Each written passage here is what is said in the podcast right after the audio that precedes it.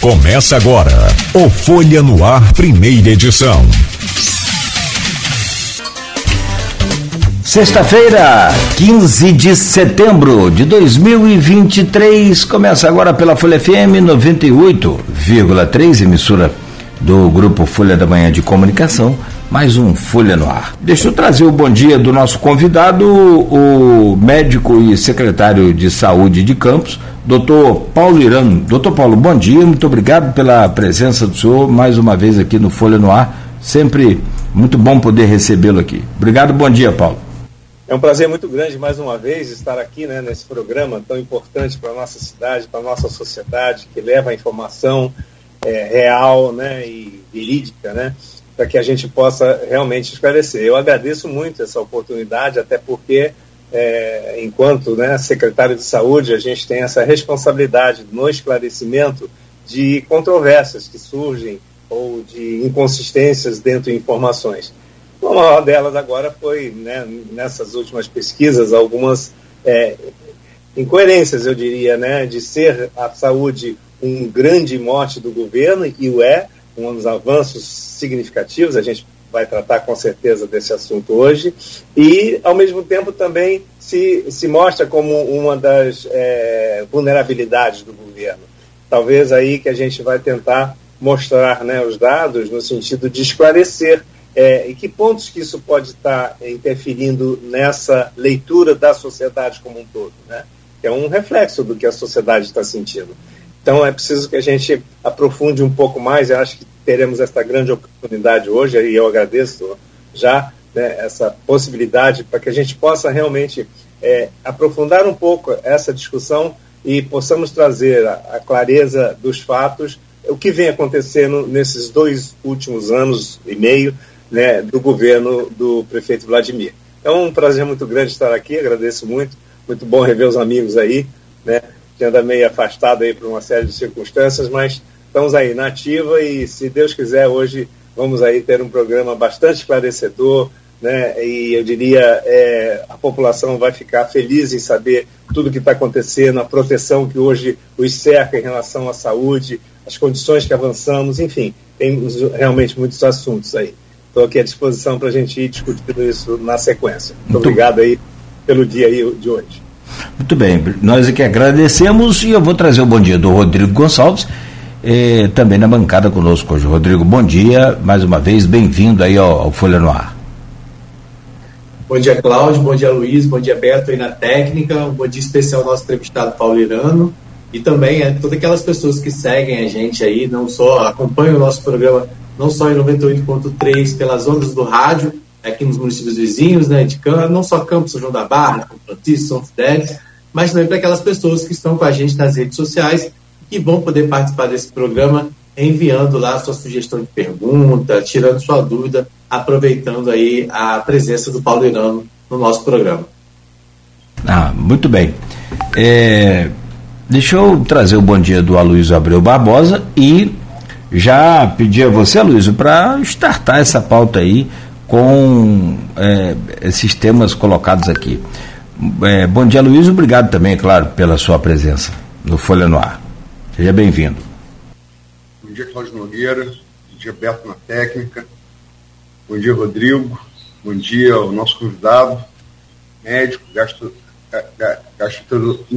ih, rapaz, é um quebra gastroenterologista de renome, ex-vereador, é, é, secretário de saúde, foi, foi cortado também para ser vice de, de, de, de Rosinha, Paulo Né? É, eu vou uh, desejar um bom dia especial, como sempre faço, né? Uh, sobretudo a você, ouvinte, pelo streaming telespectador do Folha no Ar. Nosso bom dia especial aí, as categorias que nos acompanham nesse início de jornada, os, os professores. Você seleciona, Paulo, na, na, na, na, medicina? Ainda agora não, mas durante muitos anos fui professor da faculdade, sim. Com muita então, honra. Me então, representados aqui num, num professor, né, é, Paulo Irano, é, professor há anos, como ele disse, da, da, da Faculdade de Medicina, embora não esteja, não esteja no magistério agora é, aos pais de alunos que vão levar os filhos às escolas, ouvindo a 98.3, e os motoristas de aplicativo taxistas. Irano, você, é, no seu, no seu bom dia, você deu, no, seu preâmbulo, você deu mais ou menos é, é, a minha pergunta. Né? Eu só vou, só vou colocar números nela. É, a gente tem algumas pesquisas feitas nesse ano de, de, de 2003 em relação a campos. É, teve até mais pesquisa, mas assim, pesquisa.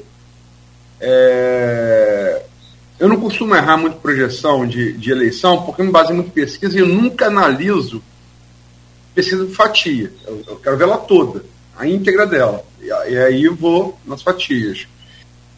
É, mas a Folha, a Folha teve acesso a três pesquisas na íntegra, a saber, a GPP de março, a Iguape de julho, que só fui ter acesso em agosto, e no final de agosto a Prefab.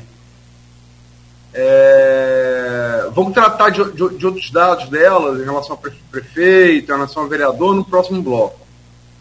Mas nesse bloco, desde a primeira da, da GPP de março, é, é, essa coisa que se falou aparentemente contraditória.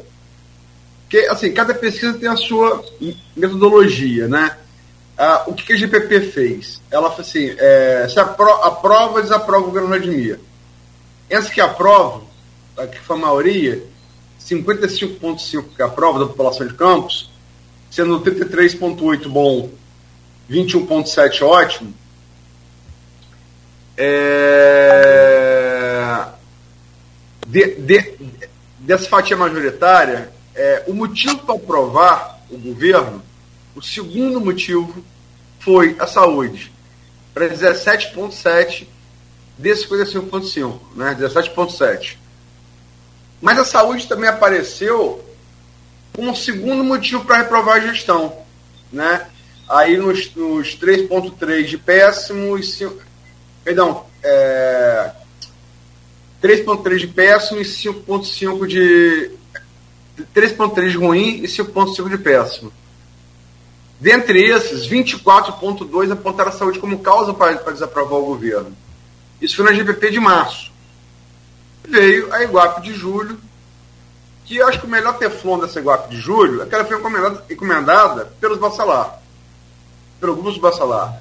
Então, né, é o melhor teflon para ela. Ah, porque pesquisas, ah, encomendou foi o grupo político é, em oposição, de pacificação, outra coisa que a gente vai conversar. Mas essa pesquisa, nos números dela, ela, ela usou uma metodologia diferente. Ela não foi assim, entre que aprova perguntou motivo, nem entre que reprova perguntou motivo. Ela, ela, ela, ela personificou né, o melhor e o pior do prefeito. E fez a pergunta, direta ao leitor. Qual é a melhor área de atuação do prefeito? Isso é Iguape de julho. Obras, 32,4 lidera. E no segundo lugar, saúde pública com 12,2%. Aí pergunta, qual é a pior área, área de atuação do prefeito? Primeira, saúde pública, com 36%. Segundo, transporte coletivo, com 10,8%. Como é que você, Paulo, como político experiente, como médico mais experiente ainda, secretário de saúde, encara esses dados aparentemente contraditórios dessas duas pesquisas? Bom dia. Bom dia, bom dia, Luiz, muito bom. É, é isso, a pesquisa ela retrata aquele sentimento daquele momento e conforme é feita a pergunta, enfim, né? E, logicamente, a gente sempre tem é, aquele segmento que é, usou o sistema e está satisfeito, ou está vendo e percebendo e fazendo a leitura é, daquilo tudo que está acontecendo, é, se estamos ou não sendo hábeis e capaz, é, assim, capazes de externalizar à população todo o cenário que envolve a saúde. Todos nós sabemos que a saúde é sempre o maior problema de todos os municípios do país. Assim o é, sempre foi, né? E a gente fica bastante feliz e surpreso quando a gente vê que realmente Campos tem é, um segmento da população é, que reconhece os avanços de, da saúde. De, então é preciso, é, preciso traçar mais ou menos um cenário, para que as pessoas entendam e, e vamos entender qual é a insatisfação e qual é a satisfação, na verdade, que existe em relação ao segmento de saúde. É preciso sempre a gente colocar no processo do, do fato atual, né, do momento atual, um histórico do que aconteceu. Né? O, o mundo, o país, o Estado e o município, a gente vem na sequência de um pós-pandemia. Né? Isso é fato, e, né, e todos nós vivemos, sofremos e sobrevivemos, na verdade, em relação à pandemia. E, na verdade, é, no início do governo, em 2021, é, nós encontramos um cenário que era o cenário que imperava na maioria das cidades, né? uma degradação total do sistema assistencial da saúde, é, uma repressão total, falta de tratamento das pessoas, falta de acesso às unidades. Especificamente na nossa cidade, em Campos, a gente tinha um cenário muito desfavorável, muito depredado, os hospitais em péssimas condições, o HGG tinha que ser fechado naquele momento a gente foi muito herói em, conseguir mantê-lo aberto com as reformas que implementamos ali. Né? As unidades básicas de saúde eram 49 UBSs fechadas, com toda destruição, eu diria, é, desarticulação é, da atenção primária em saúde, desarticulação frente ao Ministério. Então, era um cenário muito ruim, muito difícil de se reconstruir em pouco tempo. Você não reconstrói as coisas imediatamente. Né? Ah, eu costumo dizer, Aloysio, é, Cláudio e, e Rodrigo, e aos nossos ouvintes, a saúde é de um gigantismo incalculável e de uma complexidade inimaginável aqueles que não estão dentro dela. É, porque é todo um, é um, é um, eu diria que é uma corrente em que nós temos inúmeros elos e que todos estão conjugados. Quando você falta um elo desses, pronto, você falha ou vai ter problema na questão da assistência. Então a gente encontrou realmente uma situação muito difícil, muito crítica, e aí fomos reconstruindo. É lembrar, Luísa, que tudo que nós estamos fazendo hoje, né, é, no governo como um todo, eu não diria só na saúde, mas o governo como um todo, é, houve um trabalho árduo de planejamento pré-campanha eleitoral ainda. Nós tínhamos um grupo de mais de 100 pessoas que estávamos discutindo naquele momento é, ações, discutindo a cidade, discutindo os problemas, se aprofundando e criando, logicamente, um planejamento do que é que iríamos fazer na nossa cidade. E, especificamente em relação à saúde, que eu tive a honra de participar deste planejamento, né, de um grupo que a gente estudou, trabalhou, se aprofundou e projetou, na verdade, todo o planejamento que nós fizemos, de 12 itens importantes dos eixos que nós determinamos, todos eles nós já alavancamos, Luiz. Isso é importante saber. É, não estamos fazendo nada tipo na orelhada, ah, vamos fazer assim, vamos fazer. Não, isso tudo foi planejado. A gente planejou re restabelecer a rede de urgência e emergência nossa, restabelecer a atenção primária em saúde, resgatar a estratégia de ação da família. Então, é todo um contexto né, bastante amplo que nós estamos avançando, e muito. Estamos avançando, eu digo, e muito. Para falar, por exemplo, né, é, quando a gente fala aqui da questão da rede de urgência emergência. A rede de urgência emergência, que engloba não só os nossos grandes hospitais, leia-se Hospital Ferreira Machado da Emergência Vermelha, o HGG, que é a emergência branca, o São José, que atende toda a região da nossa Baixada, além das unidades pré-hospitalares, né, em que a gente avançou também nessas unidades, avançamos na pediatria, abrimos a clínica da criança, reorganizamos. Hoje os pais têm uma referência onde levar o seu filho na madrugada, qualquer dia, qualquer hora do dia ou da noite. A gente tem duas unidades, que é o pronto-socorro dos plantadores e a clínica da criança. Qualquer hora que chegar ali, os pais levarão seus filhos, eles serão devidamente atendidos. Então é uma referência importante que dá uma segurança muito grande. Então isso é uma grande percepção aos pais. Eu tenho certeza que esse é um ponto extremamente positivo que tranquiliza, que dá segurança às famílias, aos pais com seu nenenzinho lá, às vezes com febre ou passando mal, enfim. Então, isso a gente resgatou de uma forma, eu diria assim, é, bastante é, concreta, é, efetiva, com resultados fantásticos. Em relação à questão das nossas unidades é, pré-hospitalares, hoje estão todas equipadas, com todas com sala de estabilização, todas preparadas a atender qualquer nível de emergência, urgência, a qualquer dia, qualquer hora do dia ou da noite e os nossos grandes hospitais. O Hospital Ferreira Machado, avançamos muito, aqueles corredores que viviam cheios, já temos dois anos aí, nós não temos mais o corredor cheio, uma mudança de fluxo assistencial interno, né? Temos lá o HGG, que tínhamos que fechar o hospital, chovia dentro, direto, né? E a gente conseguiu restabelecer, colocamos o telhado, fizemos um novo pronto-socorro de padrão A, padrão A, aqueles que não conhecem, ou aqueles que já tiveram a oportunidade de recorrer ao hospital, tem que entender isso. E hoje o, o HGG, com o seu pronto-socorro, é, eu diria, a grande porta aberta do município. Todo paciente de campos e da região, pacientes clínicos, pacientes cirúrgicos de emergência, né, emergência branca, apendicite, policistite, enfim, essas cirurgias que mais comumente é, acometem, né, o paciente agudamente tem que ser operado, vão todos para lá. E todos os pacientes, são, quando chegam lá, são atendidos, amigos. O doente pode demorar, porque quando você tem um, um, um quantitativo muito grande que vai todo para um lugar só, inevitavelmente você cria uma demanda maior do que a capacidade daquele momento. Então, às vezes a pessoa espera um pouco mais e aí cria essas inconsistências, essas insatisfações. O que é importante saber é o seguinte: a gente saiu de um quantitativo há um ano atrás, quando inauguramos o pronto-socorro do Hospital Geral de Guarulhos, a gente tinha uma média de atendimentos de 2 mil atendimentos por dia. Hoje a gente está fazendo 5 mil atendimentos por, por mês, desculpe, por mês. Então, houve um aumento de 250% do fluxo de pacientes para o mesmo local.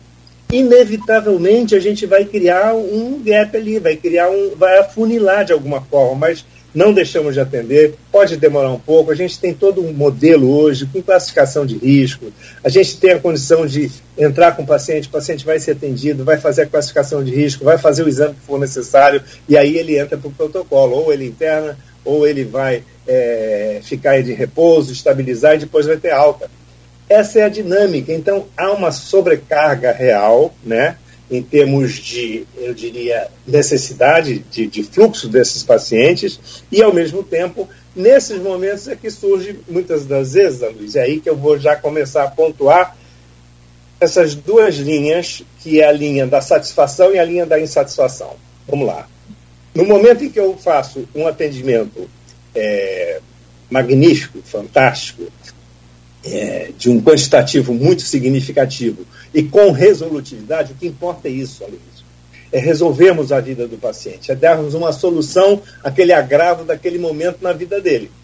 Então, se nós atendemos um número bastante significativo, aí chega alguém lá, né? É, que também está no desespero, a gente entende perfeitamente o desespero da família, do acompanhante, que é que resolva ali na hora, mas tem toda um, uma dinâmica. O paciente já está na unidade, ele vai aguardar o fluxo normal interno da unidade. Aí a pessoa vai, pega lá o telefone, faz uma gravação. Olha aqui que absurdo, tem gente aqui no corredor. Vai ter gente no corredor, gente. O hospital é isso. Né? Vai, vai ter gente se esperando, aguardando, sentado, já fez exame, está aguardando, ou está na máquina, enfim. Isso vai acontecer. Aí, aquela publicação que ganha as redes sociais, né, da terra de ninguém, como eu costumo dizer, parece que é a verdade absoluta da assistência. Então, a gente tem um caso que mostra isso. Aí isso viraliza, fica como uma verdade, que é uma bagunça, que é isso, que, o que não é. É isso que me deixa muitas vezes assim, né? Não é chateado, a gente entende isso. É, é, já está escolado para ouvir essas coisas todas, mas é, nos deixa um pouco indignado, porque estamos fazendo muito. Se eu tenho 5 mil atendimentos e desses 5 mil resolvi os 5 mil, e um foi lá e gravou algo que também não teve consistência, porque aquela própria pessoa foi atendida, foi assistida, fez o exame necessário, internou se foi necessário, foi para a cirurgia se foi necessário, mas cria um fato. É o fato dessa insatisfação.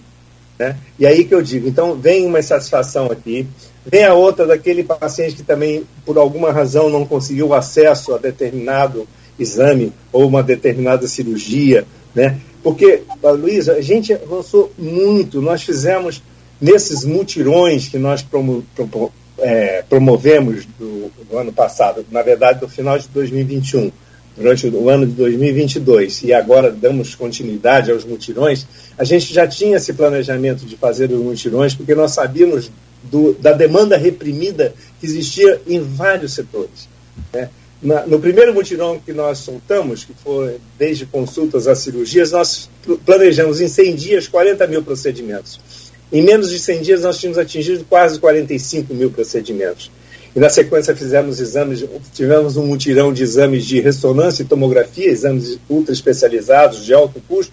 Nós fizemos 6 mil exames e zeramos essas filas naquele momento. Juntando todos os mutirões de cirurgia, de clínica, é, de abordagens cirúrgicas, tanto traumatortopedia, que também é um gap grande, né, é, como cirurgias urológicas, cirurgia de cabeça e pescoço, nós fizemos mais de 150 mil procedimentos nesse período. Isso retrata a, a população satisfeita, eu diria, aí vem aquele, a, a aprovação, que são pessoas que foram contempladas em algo que estavam há anos aguardando, né? Campos, ela, ela tem um privilégio, Luiz, e isso eu posso afirmar a todos que estão nos ouvindo, de que efetivamente Campos tem uma saúde, eu diria, é, bem diferenciada em relação aos outros municípios, do porte como de Campos. Né? É, Campos tem uma estrutura hoje que nós avançamos nas 49 unidades básicas de saúde que encontramos fechadas, as UBS, chamados postinhos, nós já reabrimos 29 Vejam só como estamos avançando. A gente avançou muito significativamente na é, reinserção do, frente ao Ministério da Saúde das estratégias da saúde da família. Estaremos recebendo agora mais 46 médicos do Mais Médicos para a estratégia da saúde da família. Então, a gente está reorganizando agora a atenção primária em saúde. É, nessa, nessa toada, né, que eu quero é, mostrar aqui, é, muitas das insatisfações também é, elas moram no histórico do, eu diria, cultural da nossa cidade. Toda, Campos é, é a maior cidade do estado do Rio de Janeiro em extensão territorial, todos sabem disso. Então, ela é muito espalhada, realmente. Né?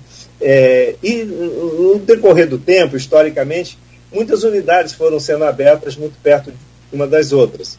É, o modelo hoje que a gente propõe, que a gente está avançando para este modelo, é de que nós estaremos agora, dentro desse território da atenção primária em saúde, a gente está também implementando as chamadas policlínicas.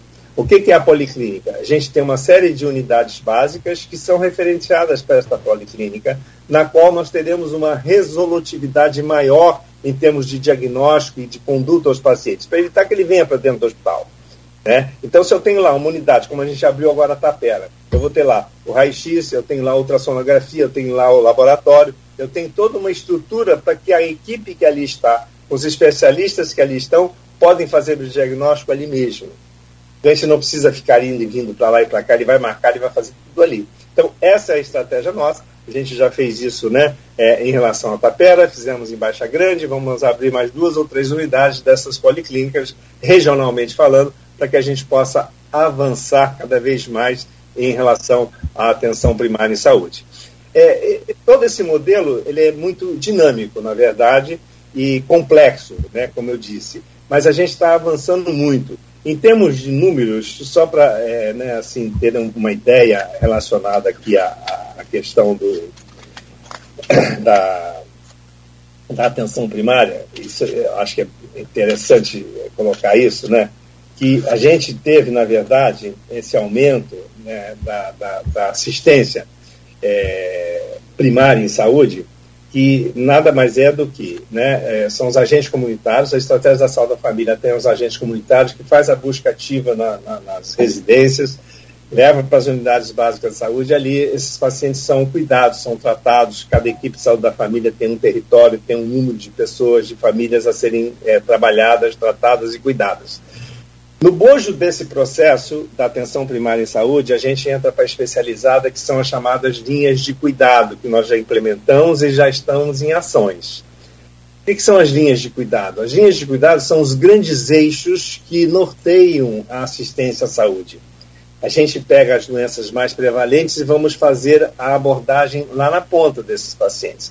Então, a gente vai trabalhar o hipertenso, o diabético, a materno infantil, né? Hoje a gente tem. Não, não se fazia mais pré-natal na nossa cidade, Luiz. Infelizmente, havia uma, uma desarticulação completa na assistência ao pré-natal. Isso implica em, sérios problemas quando você não faz o pré-natal. implica de você ter uma maior mortalidade materna, uma maior mortalidade infantil, maior índice de sífilis congênita. É inadmissível isso, né? Temos sífilis congênita não ser diagnosticada na sua fase adequada para que se trate e evite a criança de nascer com sífilis congênita. Ainda temos isso. Então a gente lançou mais um programa agora que é o Sífilis Zero. E todas as nossas unidades estão preparadas agora. Vamos fazer o teste rápido, uma busca ativa na identificação da sífilis. Todas as gestantes agora, a gente está com mais de 40 médicos, obstetras e médicos da família fazendo pré-natal na ponta agora. Não tinha nenhuma. Imagine isso. E hoje, com essa estrutura, então a gente consegue acolher essa, essa mãe, esse bebê, tratar deles, cuidar deles, fazer o, o, número de exames necessários, fazer o número de ultrassonografias necessárias para que a gente possa fazer esse acompanhamento. Então é todo um contexto progressivo né, e de assistência e múltiplo, que a gente tem muitos os segmentos. Né? Então, a gente tem dentro da linha de cuidado o cuidado do câncer de mama, que é o diagnóstico mais precoce possível, é um, é uma, um lema dentro da linha do câncer, da oncologia, é de que todas as doenças são assim, mas principalmente do câncer, né, que ele, no momento em que ele atinge um patamar, muitas das vezes a gente perde o time de uma intervenção com, uma, com um resultado mais promissor. Então, quanto mais precoce o diagnóstico, quanto mais precoce a intervenção, melhor o resultado. Essa é a grande questão. E para isso eu preciso fazer diagnóstico precoce. Em Campos, Aloysio, eu vi, essa semana ainda, acho que foi no jornal, até no Globo, veio uma reportagem da linha, a, o tempo de espera de um paciente com suspeita de um diagnóstico de um câncer de mama, quanto tempo ele demora para fazer a cirurgia e entrar na quimioterapia? Dois anos no Rio de Janeiro. A cidade do Rio de Janeiro. Dois anos. Em campos com 30, no máximo 60 dias, esse paciente já está no fluxo, já está sendo tratado, já foi operado se precisar, já está fazendo a quimioterapia se necessário for, via Sistema Único de Saúde. Campos é privilegiado, nós temos três UNACONs em Campos, três setores de oncologia estão preparados, né? tem toda a estrutura e tudo isso é realmente gratuito, a gente consegue avançar nisso. Então, então são várias, vários os segmentos e quando eu digo avançar, é porque estamos avançando mesmo. Os nossos dados, os nossos números mostram a eficiência da saúde no nosso município. Temos ainda problemas lógicos, vamos sempre ter, porque quando a saúde toca numa pessoa, toca na família. E passa a ser o centro do universo aquele problema, lógico.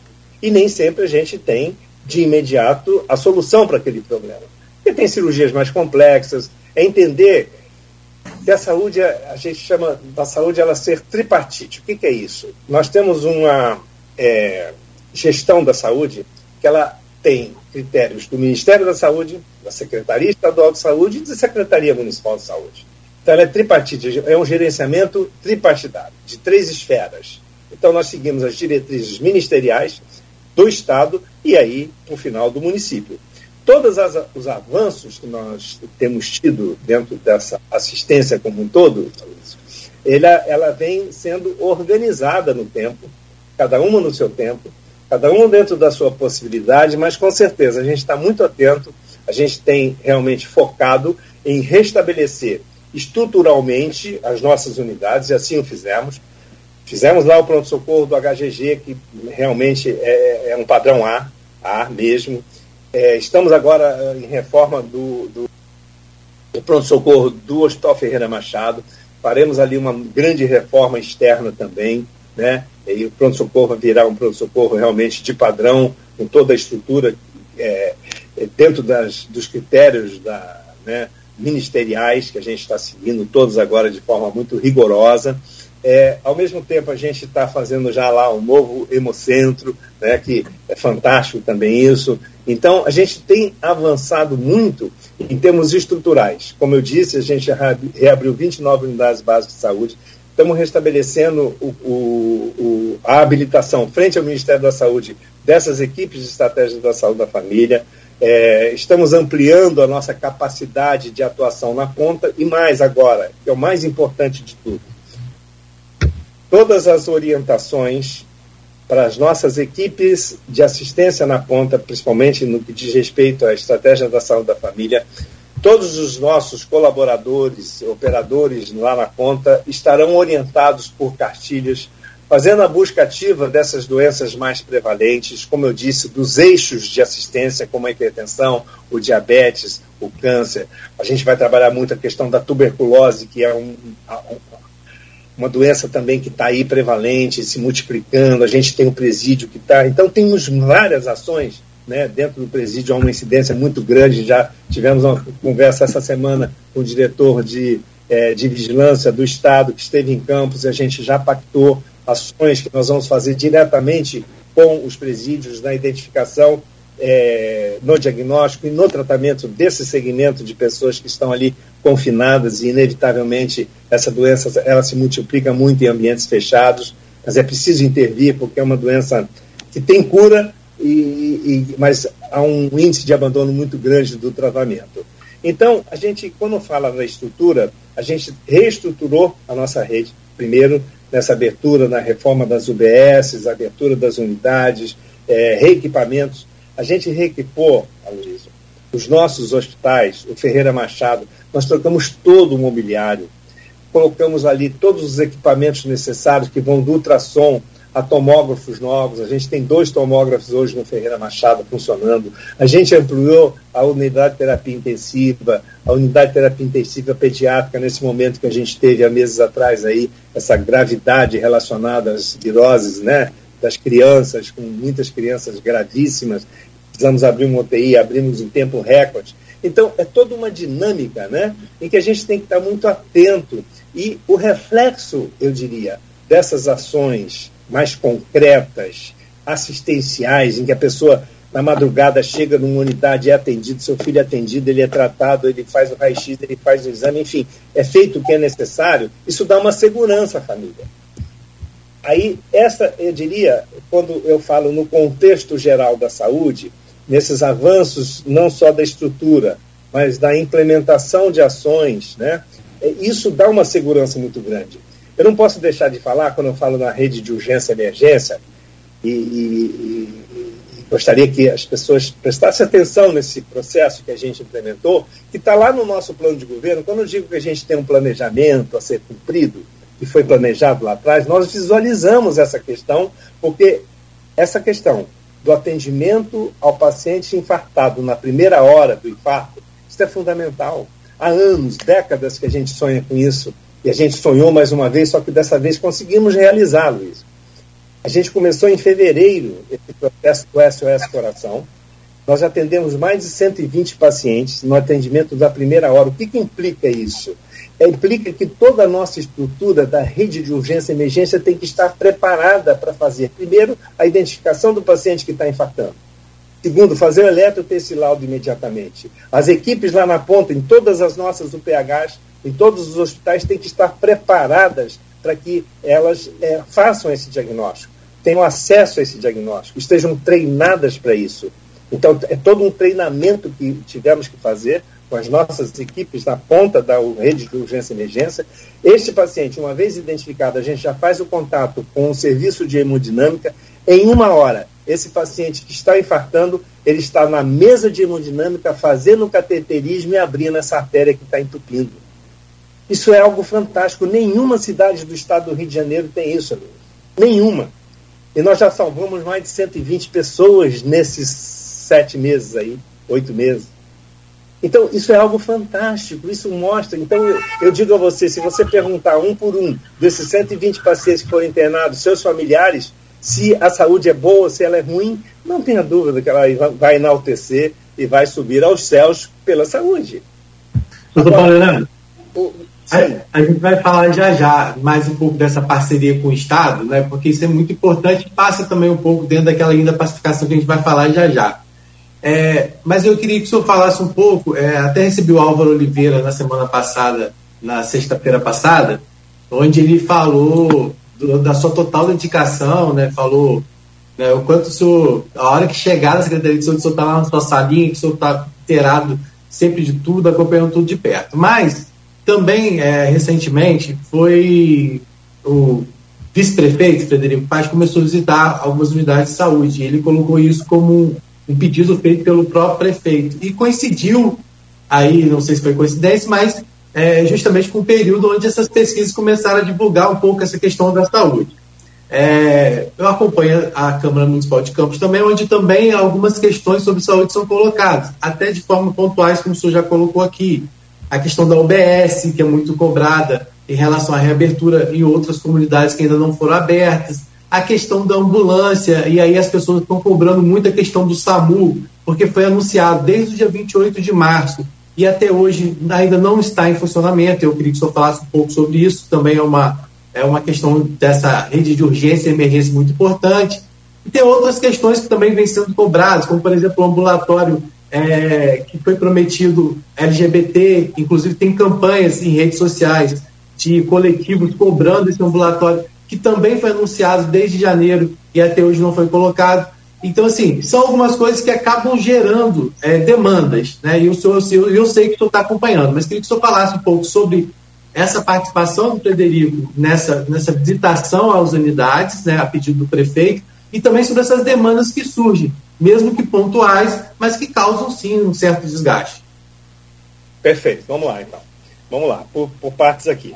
Vamos falar então primeiro do nosso vice-prefeito, doutor Frederico Paes, que é, tem sido desde o início, ficou sob a guarda dele a área da saúde, a área da agricultura também, né, sobre a guarda que eu digo, é, ele apadrinhando todo esse processo, até por conta de que, pela própria experiência, o Frederico foi presidente né, do Hospital dos Plantadores de Cana, resgatou o Hospital dos Plantadores de Cana, colocou como uma das maiores maternidades do estado do Rio de Janeiro hoje, os plantadores de cana. Foi na gestão dele. Então ele tem um conhecimento profundo em relação à questão da saúde. E, logicamente, participou ativamente deste planejamento que eu me referia ainda há pouco e, logicamente, também participa de forma muito ativa em todas essas nossas decisões relacionadas à saúde. Ele é sempre o nosso consultor, é sempre a pessoa que está muito ligada à saúde, sempre esteve. Momento algum, a entrada dele nesse momento foi casual. Ele sempre esteve presente, ele acompanha todo esse processo, ele está sempre é, ativo em relação às nossas decisões, é, defendendo as pautas, enfim, defendendo as nossas bandeiras e ajudando na implementação de todas essas ações que a gente colocou aqui. Então, esse é um ponto importante. A, a, a vinda dele nessa, é, eu diria, nessas controvérsias relacionadas à saúde, é, foi sim, houve uma, uma, uma abordagem do prefeito e se aprofundando nos problemas poxa, por que, que isso está acontecendo? Poxa, vamos ver se então vai, procura ver eh, ao vivo, vai nas unidades para ver qual é a demanda, o que está acontecendo, onde é que está essa insatisfação. Que a insatisfação, volto a dizer mais uma vez, ela é pontual. Ela é mais pontual do que geral. O geral expressa realmente o, a, o resultado das nossas ações. Eu, eu, eu, posso afirmar isso com muita, eu diria, propriedade, porque é, graças a Deus, a gente tem um histórico de conhecimento né, da, da, de como atua a saúde, de como ela né, é na ponta. Eu não sou médico de gabinete, eu, eu, sempre fui médico da ponta, assistente, assistencial. Eu sei o que acontece, eu sei o que acontece dentro de um pronto-socorro, eu sei o que é uma emergência. Então, a gente tem todo um contexto. Então, no bojo dessas discussões, então, sempre teve a presença do nosso vice-prefeito. Com isso, é, essa entrada dele de, de, fazer visitas às unidades, que ele já fazia também, é algo que veio de encontro para poder identificar né, esses gaps que estão acontecendo e do porquê dessa insatisfação que foi expressada por uma parcela da população. Muito bem. Então, acho que é, é, essa é a questão relacionada à intercessão do nosso vice-prefeito, Frederico, que como eu digo mais uma vez, ele sempre esteve, está presente e vai sempre estar presente nas nossas decisões, eh, norteando, logicamente, eh, quais caminhos devemos tomar. Em relação à questão das unidades básicas de saúde, a reabertura, que é eh, também uma das. Eh, tem dois pontos aí de insatisfação que a gente já identificou na população da periferia, das unidades mais distantes que são as unidades que foram fechadas e que até então não foram reabertas, por alguma razão. Primeiro, algumas talvez não sejam reabertas porque tem outra muito próxima. E neste modelo em que a gente está implementando, em que, pulverizando a estratégia da saúde da família, nós queremos atingir, no mínimo, 70% de cobertura da estratégia da saúde da família na nossa cidade. É o que a gente pretende fazer com a chegada desses novos médicos. Receberemos agora 46 novos médicos do Ministério da Saúde para que a gente possa ampliar a atenção primária em saúde, que é o que é mais importante. Mais importante é ter uma equipe que esteja tratando desse território, daquela população distrita naquele território, do que ter uma unidade básica ali, sem eficiência nos seus resultados. Essa é a questão que a gente tem que colocar, a gente tem que pensar é, em relação à questão das UBSs. Mesmo assim, a gente está avançando, já temos planejamento de abrir mais cinco unidades dentro em breve, e assim a gente vai avançando. A gente pegou, volto a dizer, 49 unidades básicas de saúde fechadas, não só fechadas de porta, não, gente. Fechada, depredada, delapidada, tudo roubado, sem nenhum é, item dentro, sem alisar, sem porta, sem janela, sem pia, sem banheiro, sem nada. Tudo destruído. Essa que é a verdade. Então, para reabrir, você precisa estrutura e você precisa equipes depois, é toda uma dinâmica. E é um processo progressivo. Mas a gente está avançando e eu é, digo que Vamos avançar mais ainda agora com a chegada desses médicos que estão para chegar já neste mês agora. Vejam só, a gente avançou muito em relação a essa questão da atenção primária em saúde. E vamos avançar mais. A gente vai mudar esses indicadores que estavam terríveis da nossa cidade. Terríveis porque não tinha assistência e terríveis porque também não informavam ao Ministério. É, é todo um, um, complexo de ações aí são conjugadas e, e tínhamos falhas em todas elas, em todas as fases. Doutor Paulo. Vamos lá. Ah. Ia falar do SAMU. Ah, eu, ia, eu ia perguntar sobre o SAMU, mas como o tempo está muito curto, o senhor aproveita e fala do SAMU, por favor. Deixa eu encaixar aqui é, uma pergunta lá no, no, grupo de WhatsApp deste programa e do blog Opiniões, que é do Aloysio, e vem da, da Vera Marques. Sim, doutora Vera. Doutora Vera, exato, exato. É, Duas perguntas. Pois, é. pois, não, desculpa, eu interrompi o senhor. Pode falar. Não, pode falar. Eu que. Pode registrar aí o abraço, velho. Qual é a pergunta dela? Primeiro, como estão os projetos da regionalização da saúde e da expansão da atenção primária pela estratégia saúde da família do município de Campos? A senhor já deu uma, uma pincelada aí. É. E, e a outra pergunta dela diz: a impressão é de que estamos, é, ou estes dois projetos foram pouco incentivados pelo governo federal anterior. Nesse sentido, qual tem sido o posicionamento mais atual do CONASENS, que é o Conselho Nacional de Secretaria Municipal de Saúde, né, em relação aos mesmos? Bom, vamos lá. Público e notório, né? A gente passou um período muito ruim, muito difícil é, da saúde né, no, nas diretrizes, eu diria, governamentais, como eu disse, da esfera superior, que é a esfera ministerial, é, que houve uma desatenção praticamente em relação a essa questão da estratégia da saúde da família. Porém, com essa virada hoje, a gente tem hoje uma ministra da Saúde, oriunda lá da Fiocruz, voltada a essa atenção básica de saúde, da atenção primária em saúde, né? todo o grupo que do entorno da ministra, todos os hoje, eu diria, os gestores relacionados à gestão da saúde como um todo, que é o Sistema Único de Saúde, a gente está sentindo esse grande fortalecimento na atenção primária em saúde. Tanto que, como estamos vendo, nunca em tempo algum nós tivemos disponíveis para que pudéssemos ter em campos mais 46 médicos da Estratégia da Saúde da Família encaminhados pelo Ministério da Saúde.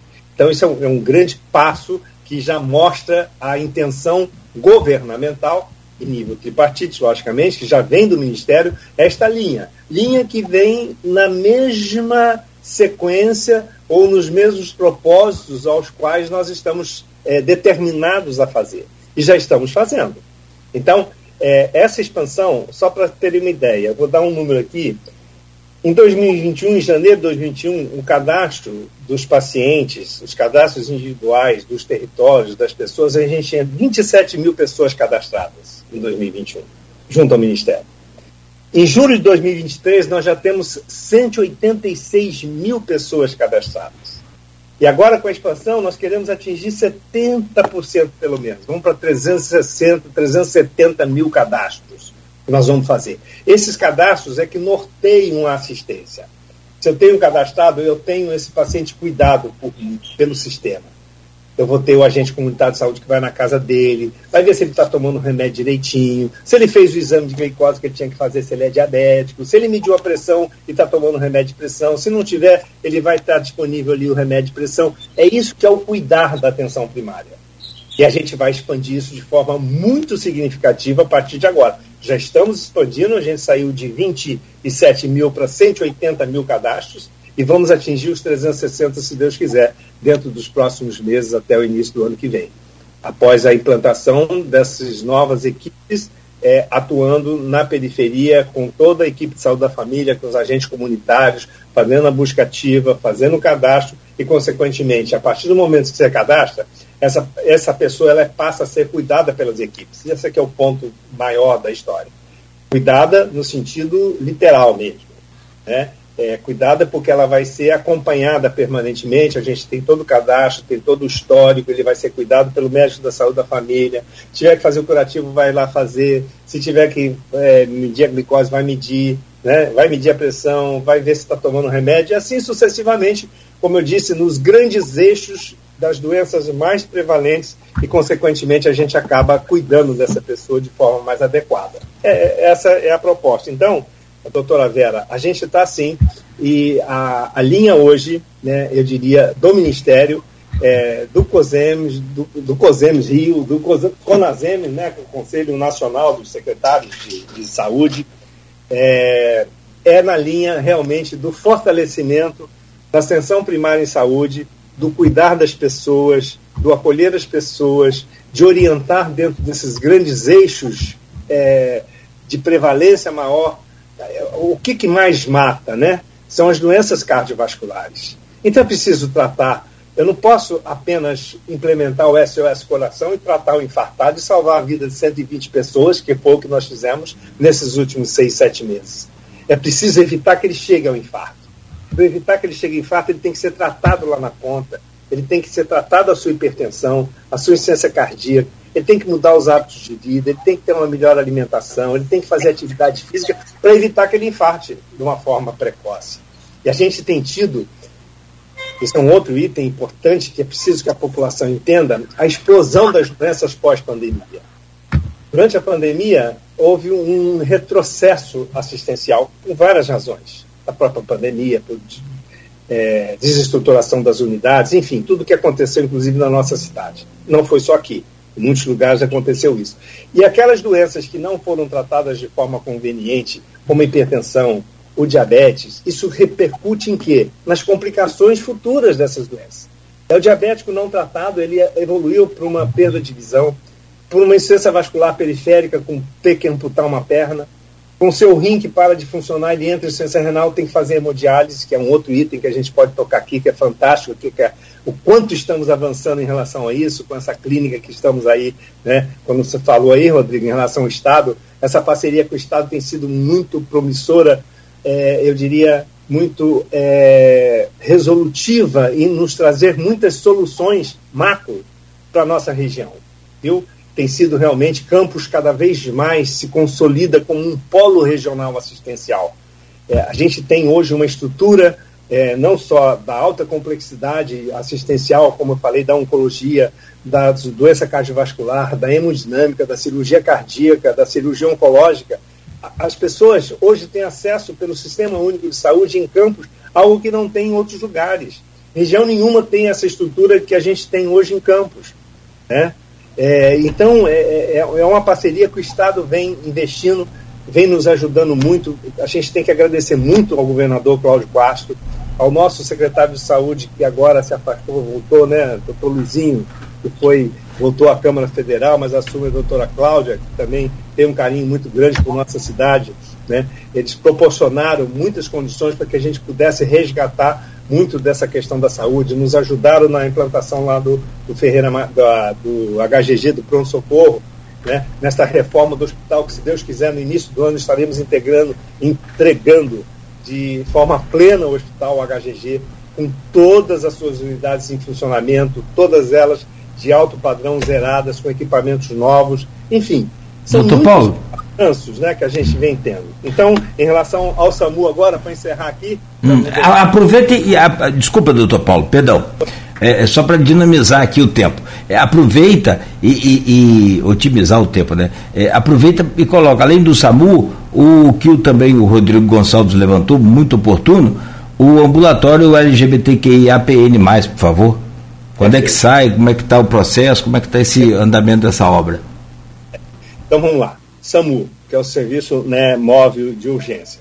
O SAMU, ele é regional. Vamos só para poder entender esse processo. É, o governo do Estado, através do secretário estadual, doutor Luizinho, mais uma vez, tem sido muito efetivo, ele tem uma visão muito pragmática e, e, e eu diria também conhece a ponta, ele determinou que todas as cidades do estado deveriam ter o SAMU. Ponto. E distribuiu ambulância para todas as unidades. E Campos, como disse, por ser polo regional, o SAMU é regional. Então, a central do SAMU é regional. Ela tem que ser em Campos. Ponto. Isso já está definido. E nós precisamos fazer um encontro de interesses e de possibilidades de toda a região norte do estado, que são esses oito municípios da região norte todos eles têm que estar conjugados com o polo de campos. E a gente tem um outro polo avançado que é em Macaé também. A gente vai dividir isso. Só que para implementação desse processo foi necessário fazer através de um consórcio, que é o consórcio que é o CIDEF. E que este consórcio, então, é que vai fazer este, esta operação. Então, essa morosidade, eu diria, ainda está no seu tempo, né, mas essa é, recebemos a ambulância, mas não podíamos colocá-la para funcionar por conta dessa estrutura que é regional. É essa a questão. Não depende só da nossa vontade. Era preciso fazer a implementação, algo que já caminhou em toda a estrutura documental, já está toda pactuada e a qualquer momento a gente já vai lançar o processo, porque a gente já vai formar uma central de ambulâncias, né, que, é, que é operação, porque tem todo um controle né, da, desta regulação dessas ambulâncias. A gente tem um projeto em que, dentro de uma hora no máximo, de 30 a 60 minutos, em qualquer lugar da nossa cidade, vai estar assistida pelo SAMU, no sentido da transferência de pacientes de rede de urgência e emergência. Lembrando que, em Campos, desde uma, mais de uma década, a gente que implementou isso lá atrás, quando ainda fui secretário, que é o 192. A gente tem uma estrutura que funciona tal como o SAMU na nossa cidade. Com todas as nossas ambulâncias, são cinco ou seis ambulâncias, com UTI, com tudo que é necessário para a transferência desses pacientes. Né? Nessa rede de urgência e emergência que vem funcionando muito bem, que, como eu mostrei, a, o atendimento do SOS Coração trabalha com as nossas ambulâncias, independente do SAMU. A partir, logicamente, da implementação do SAMU, a gente vai desativar o 92, e aí já falo aí a questão das ambulâncias, que muitos pedem ambulância, como eu disse, o histórico, vamos dizer, o costume, o histórico e a comodidade das é, comodidade das comunidades, né? É, à distância, é muito cômodo e muito fácil, mais seguro, na verdade, para eles terem lá uma UBS e uma ambulância. Né? Mas é impossível, pela extensão territorial de Campos, você ter polos de ambulância. A gente chegou num momento lá atrás a ter 70 ambulâncias. Né? Então, é, o que acontece é que nós precisamos regionalizar isso, fazer as centrais de ambulância. Agora, com a implementação do SAMU, que está a partir de qualquer momento a gente vai conseguir já avançar, porque já todos os documentos foram pactuados, já está isso tudo vem sendo norteado, como eu disse, pelo Estado junto. Não é uma decisão, poder discricionário só de campos, é regional e pilotado pelo Estado. Então, isso é um, é um ponto que era preciso esclarecer para que as pessoas entendam. Não está a ambulância fechada, parada por inoperância nossa, não. É o processo de implantação que vem a ser demorado por conta de uma pactuação regional que obrigatoriamente nós temos que seguir. Por mim, teria colocado essas ambulâncias para funcionar desde o primeiro dia, mas não podemos, infelizmente. Mas agora a gente já está conseguindo é, chegar ao ponto final dessa história para implementar começar a atuação efetiva do 192 regionalmente. Certo? Então, e o, e o, e o ambulatório, doutor? O ambulatório. Então, isso é uma demanda que vem, logicamente, da sociedade. A gente já fez várias análises em relação ao é, de possibilidades em que a gente pudesse implementar.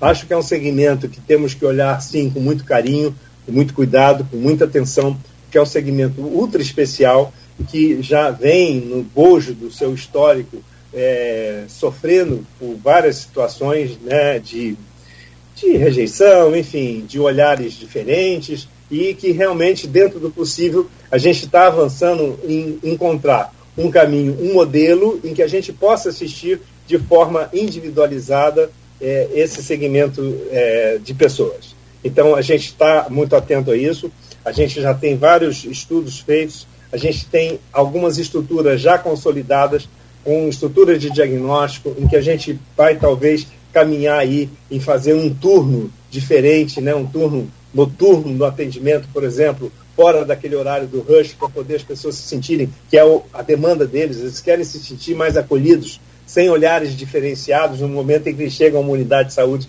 Esse é o intuito básico de ter uma unidade específica para isso. Mas enquanto eu não posso ter uma unidade, eu vou encontrar um caminho nas nossas unidades, como é o Centro de Referência da Mulher, por exemplo, Centro do Homem, em que a gente pode efetivamente fazer esse, com que esse segmento seja acolhido, seja assistido e que a gente possa dar encaminhamento. E aí tem vários desdobramentos disso, Cláudio. Não é só apenas o atendimento ou uma consulta, tem todo um processo de transformação, tem todo um processo de terapia hormonal, tem todo um processo de, né, de acolhimento, tanto né, do gênero masculino, do feminino, enfim, tem que ter é, estrutura é, operacional funcional, de especialistas para que possam cuidar de forma efetiva. Não é pura e simplesmente abrir uma porta e dizer aqui é um ambulatório LGBTQIA. Não é isso. É preciso ter todo um processo estruturante para que a gente possa assistir, mas está no nosso olhar, está no nosso foco e nós temos realmente aí até uma demanda né, de intercessão de defensoria, de Ministério Público, do próprio segmento. É, é uma, eu diria, um anseio que a gente vai, com certeza, chegar a um consenso aí de contemplar essa assistência específica para esse segmento. Com não, certeza. Não me chama de. Desculpa. É, não, eu estou preocupado com o tempo. É. É, eu só vou dar. É, a, eu comecei a abrir, abrir o bloco falando do, dos números das pesquisas GPP de março e Iguap de, de julho, mas que a Folha só teve acesso a entre em, em agosto. É, mas a, a, GPP, ela traz, só, só para é, é, completar, porque algumas desses, dessas formações, elas batem muita coisa que você falou aqui. Né? É, a, a, GPP, ela, ela, ela assim, é, a, aprova ou desaprova a saúde. Ele pergunta por quê. E aí é espontâneo. É, aprova ou desaprova, né? É, mas aí, qual o motivo? A pessoa fala o que quiser, né? E só para a gente quantificar isso. Entre os que aprovam, é, os motivos dados. Da boca do campista, tá? da, da boca do entrevistado. Reformou o hospital. Reformou o posto de saúde. Agora tem vagas para cirurgias. Mais médicos. Ele está vacinando as pessoas. Ele, no caso, o prefeito, né? É atribuído ao prefeito. Tem remédio, tem remédio no, no posto de saúde está melhorando o atendimento nos hospitais, consegue agendar consultas. Esses foram os motivos dados pelo 17.7 que elencaram a saúde como motivo para aprovar o governo Vladimir. Em contrapartida, foram listados também consultas, consultas espontâneas, motivo para dar reprovação. Na boca do, do, do, do entrevistado, a saúde está abandonada. Poderia melhorar a saúde pública. Não muda nada na saúde falta de investimento na saúde. Ele é tribunal prefeito, né, não fez nada pela saúde. Não reformou o posto médico do bairro. Fechou o posto de saúde do bairro. As pessoas são maltratadas nos hospitais. Fiquei passando por necessidade na Ferra Machado. Não tem médicos. O atendimento no posto de saúde é péssimo. Faltam remédios no posto de saúde, filas para, para exames e faltam vagas para cirurgias. Esses foram os motivos dados na boca dos 24,2% dos eleitores que elencaram a saúde como motivo para desaprovar o governo Vladimir. É, muitos desses números, você vê que alguns deles são, são, são contraditórios, os motivos, né? Mas, é, sobretudo, quando você fala no motivo para aprovar, acho que muito desse, de, de, é, dessas citações espontâneas, elas corroboram muita coisa que você falou.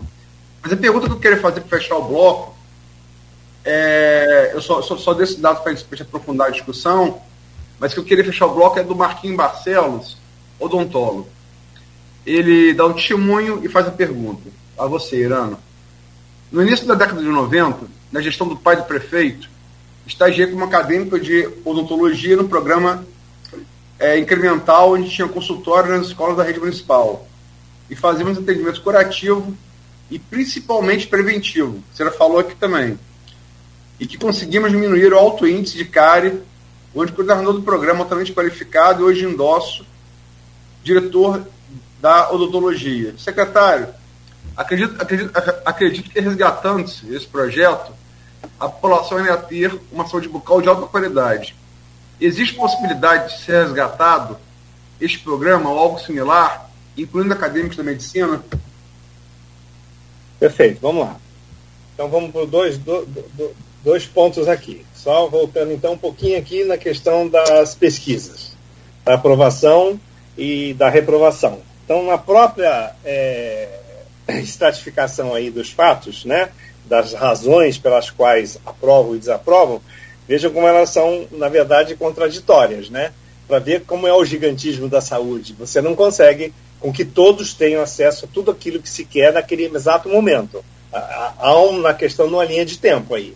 Né? Ele fala da cirurgia que não tem, o outro fala que tem. O outro fala que não tem acesso, o outro fala que tem acesso.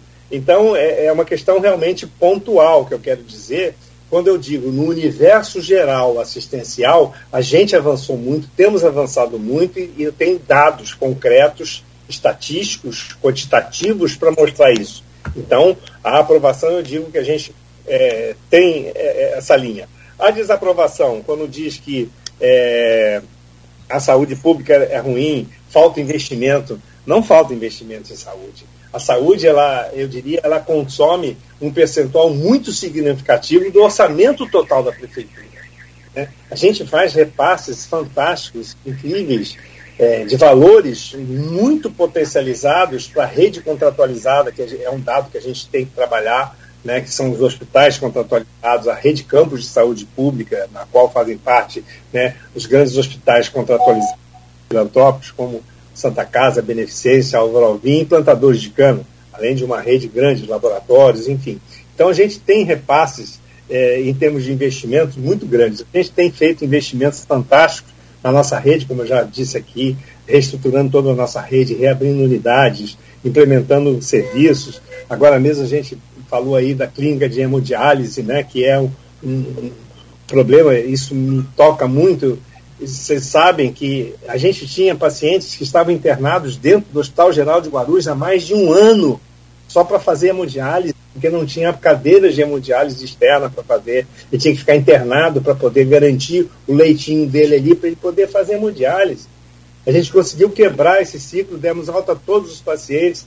Tivemos uma parceria com o grupo IMNI, que se propôs a abrir um novo turno e agora a gente avançou para abrir essa clínica regional de hemodiálise, em que a gente vai desafogar não só para Campos, mas para a nossa região em relação à questão a este sofrimento árduo que é o paciente com insuficiência renal crônica. É, é uma dependência da máquina para sua sobrevivência e que o único caminho que teremos será, na verdade, além da assistência através da hemodiálise, é o transplante. E Campos tem se mostrado também é, ativo na questão do transplante, na captação de órgãos, e se Deus quiser, nós vamos evoluir para fazer transplante renal na nossa cidade, que seria o grande caminho, a grande abertura de um futuro para esse segmento de pacientes que são os portadores de insuficiência renal, e como eu disse, explodiram agora. Houve um aumento muito grande, não só da, da insuficiência renal, por não ter tratado esses diabéticos que agora agudizam e entram em insuficiência renal e precisam da máquina, houve um aumento significativo, como aumentou o infarto, como aumentou o acidente vascular cerebral, né, as complicações das doenças crônicas. Então, é, quando eu volto aqui a falar, então, é, a questão da UBS. Ah, que o prefeito fechou o UBS. O prefeito não fechou o UBS. Nós, nós estamos reabrindo as UBS. A gente encontrou 49 unidades fechadas, dilapidadas. E estamos reabrindo progressivamente. Mas, como eu disse, Luiz, a reclamação é pontual na naquele território onde tinha um posto médico e que foi fechado por alguma razão, pela pandemia, enfim, falta de estrutura, e que deixou de existir ali. Então, a pessoa reclama assim, com razão, ah, eu queria ter, poxa, não abriu o postinho, então saúde está ruim, porque não abriu meu postinho na esquina da casa. A gente tem que lembrar também, Irano, que a GPP é de março, né? Então já ela não é uma, uma ela pode ter um gap aí de tempo. Mas é, é, é eu, eu, eu, eu, só vou reforçar para a gente concluir o bloco parte para a política a questão do atendimento preventivo na saúde bucal que pergunta o Marquinhos Barcelos a você. É, vamos, vamos lá, eu vou chegar lá. Só para fechar aqui, essa questão de ser maltratado no hospital com os pontos negativos, né? É, atendimento pobre, vagas de cirurgia. É, a gente tem uma demanda muito grande de cirurgias reprimidas, como todos os procedimentos reprimidos. Né? Agora, olha só, a gente lançou um novo mutirão, a gente vigente este mutirão hoje. Lançamos um mutirão de cirurgias gerais. Cirurgia geral, que são aquelas cirurgias eletivas, da vesícula, hérnia, né? É, cistos, enfim, são cirurgias que você programa para fazer. Lançamos um, um projeto de 4.500 procedimentos. Entenda só. Desses 4.500 procedimentos, 2.800 pacientes foram contactados. 1.700 pacientes não compareceram, não estão dando resposta ao chamamento do núcleo. Olha só. Então, na verdade, as pessoas também reclamam, mas não estão ativas, não estão atentas ao que está sendo oferecido. Isso é um absurdo, porque há uma demanda, é uma reclamação, estão aqui reclamando de vaga de cirurgia, nós estamos disponibilizando neste momento 2.800 cirurgias que 1.700 pessoas não comparecem ao chamamento dos cadastros que nós temos lá na fila de espera.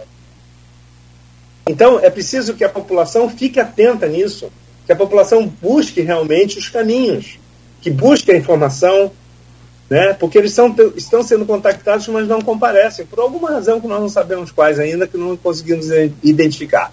Às vezes pode ser cadastro errado, telefone que deu errado, tem todo um, um contexto aí. E também o desinteresse, muitas das vezes.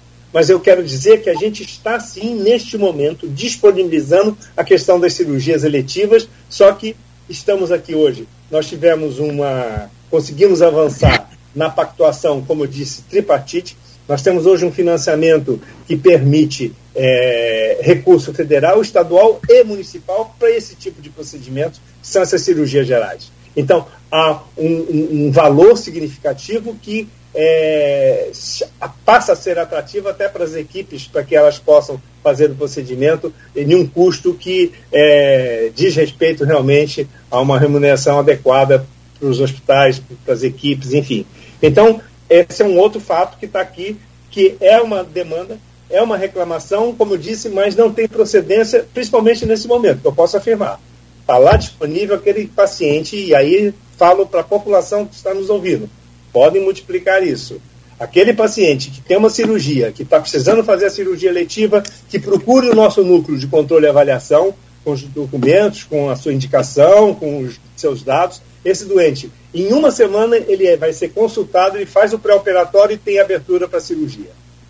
Garanto isso. Se não acontecer, pode bater na porta do meu gabinete e dizer que não falei, faltei com a verdade aqui, o que não é, o que não é o fato tenho absoluta certeza que a gente consegue essa demanda resolver agora. Então, como eu disse, são situações pontuais, muitas das vezes, que implicam, na verdade, nessa percepção negativa.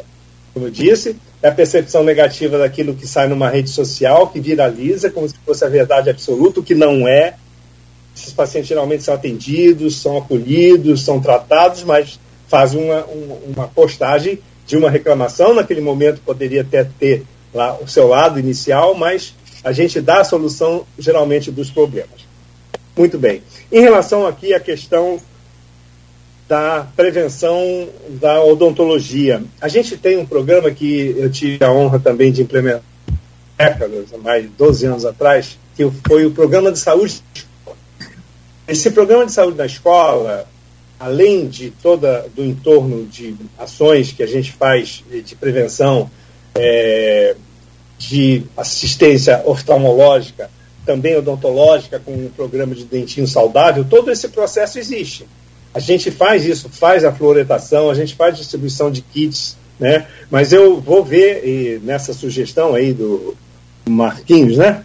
Do Marquinhos, Marquinhos. É, ele já participou, inclusive, como ele disse, ele tem contato, ele tem toda a abertura, nós temos toda a abertura com a nossa rede de colaboradores das ideias que são boas. Ideias boas ou sugestões pertinentes e boas, não há nenhuma dificuldade que a gente possa implementar. Como eu disse, a gente tem um programa de saúde da escola, que é um programa conjugado da Secretaria de Saúde com a Secretaria de Educação, com o professor Marcelo, com o qual a gente tem uma relação excepcional, muito conjunta. A gente evoluiu não só nessa questão né, dessa, de, desses programas, mas a imunização, as, as escolas, sempre eu costumo dizer, Luiz, isso é verdadeiro, a gente tem um universo ali, adstrito às escolas.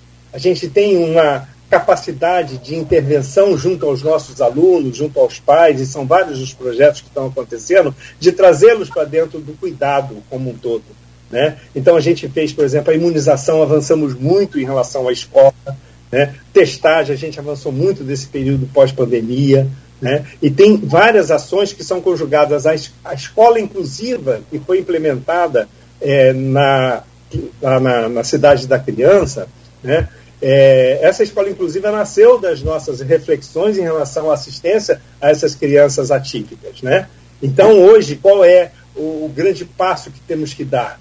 É exatamente qualificar a nossa rede assistencial da educação para que possam identificar precocemente aquelas crianças que possam ter algum estigma de comportamentos que possam nos chamar atenção, de uma atenção especializada. Essas crianças são direcionadas automaticamente para a equipe multidisciplinar de avaliação e, quando necessário for, ela entra nessa escola inclusiva, que aí tem toda uma metodologia, todo um cuidado, todo uma, um método pedagógico, psicopedagógico orientado, definido e organizado com equipes multidisciplinares para poder fazer um acolhimento da melhor maneira possível, para tratar dessa criança de forma atípica com ações é, eu diria, concretas de intervenção para que a gente possa, com certeza, intervir na melhoria da qualidade de vida dessas crianças e, consequentemente, das suas famílias. Então, são ações conjugadas que a gente tem com a educação, é, que são muito promissoras e são bastante, eu diria, diria assim, é, resolutivas, porque são ações conjugadas de eficiência no sentido de trazer resultados positivos para a nossa sociedade.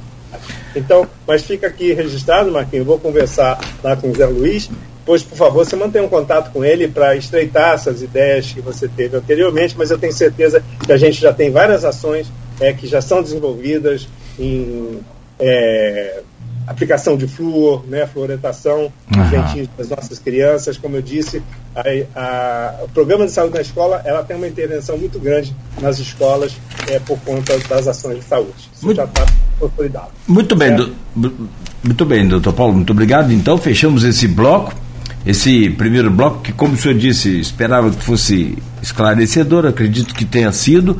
É, vamos rapidamente virar a chave no próximo bloco para a política, uma projeção aí do senhor, também como ex-vereador, para as eleições de 2024, e a gente faz essa pausa bem rápida. Meu Se caro... você me permite, Nogueira. É... Pois não? Claro. É, projeção e também saber se ele vai ser candidato ou não, porque é o nome cogitado no grupo Força. Sim. Então, vamos falar no próximo bloco. Perfeito, perfeito. Doutor Paulo, toma um café aí e a gente volta a, a falar sobre esses temas aí né, colocados aqui. Estou observando aqui agora pelas imagens aqui do Senzanet, para quem vem do sentido Guarulhos Centro, pela ponte Leonel Brizola, a ponte Rosinha, vai encontrar agora uma lentidão bem grande. Tanto pela Helion Pova, que é aquele trecho ali da José Alves de Azevedo, né? Que vem da Beira Rio, 15 de novembro, para o, a Formosa, quanto quem vem de Guarulhos também. Muito trânsito, trânsito parado por ali agora. Deixa eu só ver se a ponte da Lapa seria uma alternativa melhor. É, pelo menos aqui nas imagens que a gente tem, e é do canal Senzanet, Ponte da Lapa está com acesso liberado, enquanto que a Ponte Rosinha está com trânsito parado no sentido Guarulhos Centro agora. 8h25, Voltaremos a seguir logo depois de uma dica bacana aqui da Nauta XP para você fazer o melhor investimento com mais segurança. A gente volta já já. No oferecimento também de Coagro, Proteus Unimed Campos, Laboratório Plínio Bacelar e Vacina Plínio Bacelar.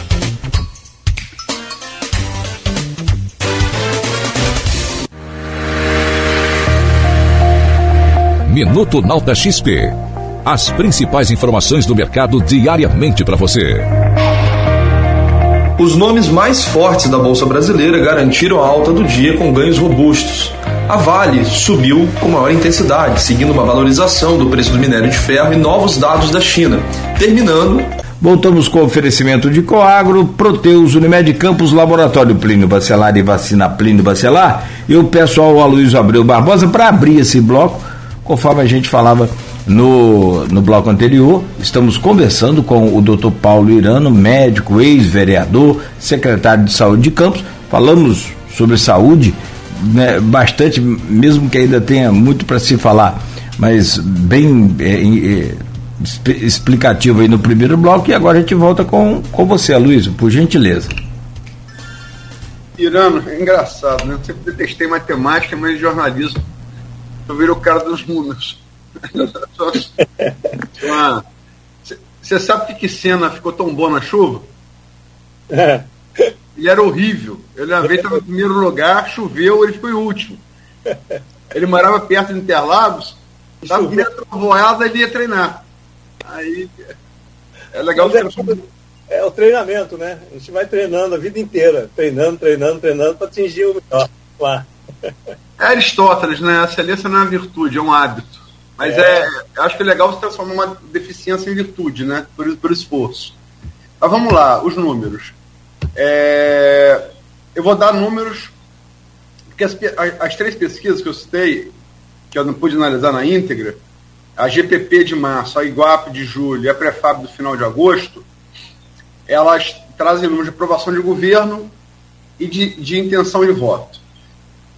Eu vou dar, perdão, eu vou dar os números primeiro da aprovação do governo. GPP primeiro. É... Ótimo e bom, aprovação do governo, é, 55,5. Regular, e aqui varia da metodologia. Há institutos e metodologias que consideram regular neutro. E tá, tá, tá tudo certo.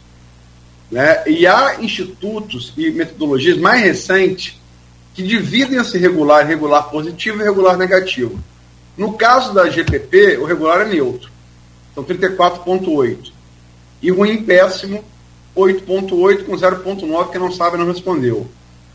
A Iguape já fez essa divisão do regular para regular positivo e negativo. Então é uma metodologia diferente. E não tem melhor ou pior, são metodologias diferentes. Só isso. Tá? Eu, a pesquisa fidedignas de um usam uma metodologia e outra.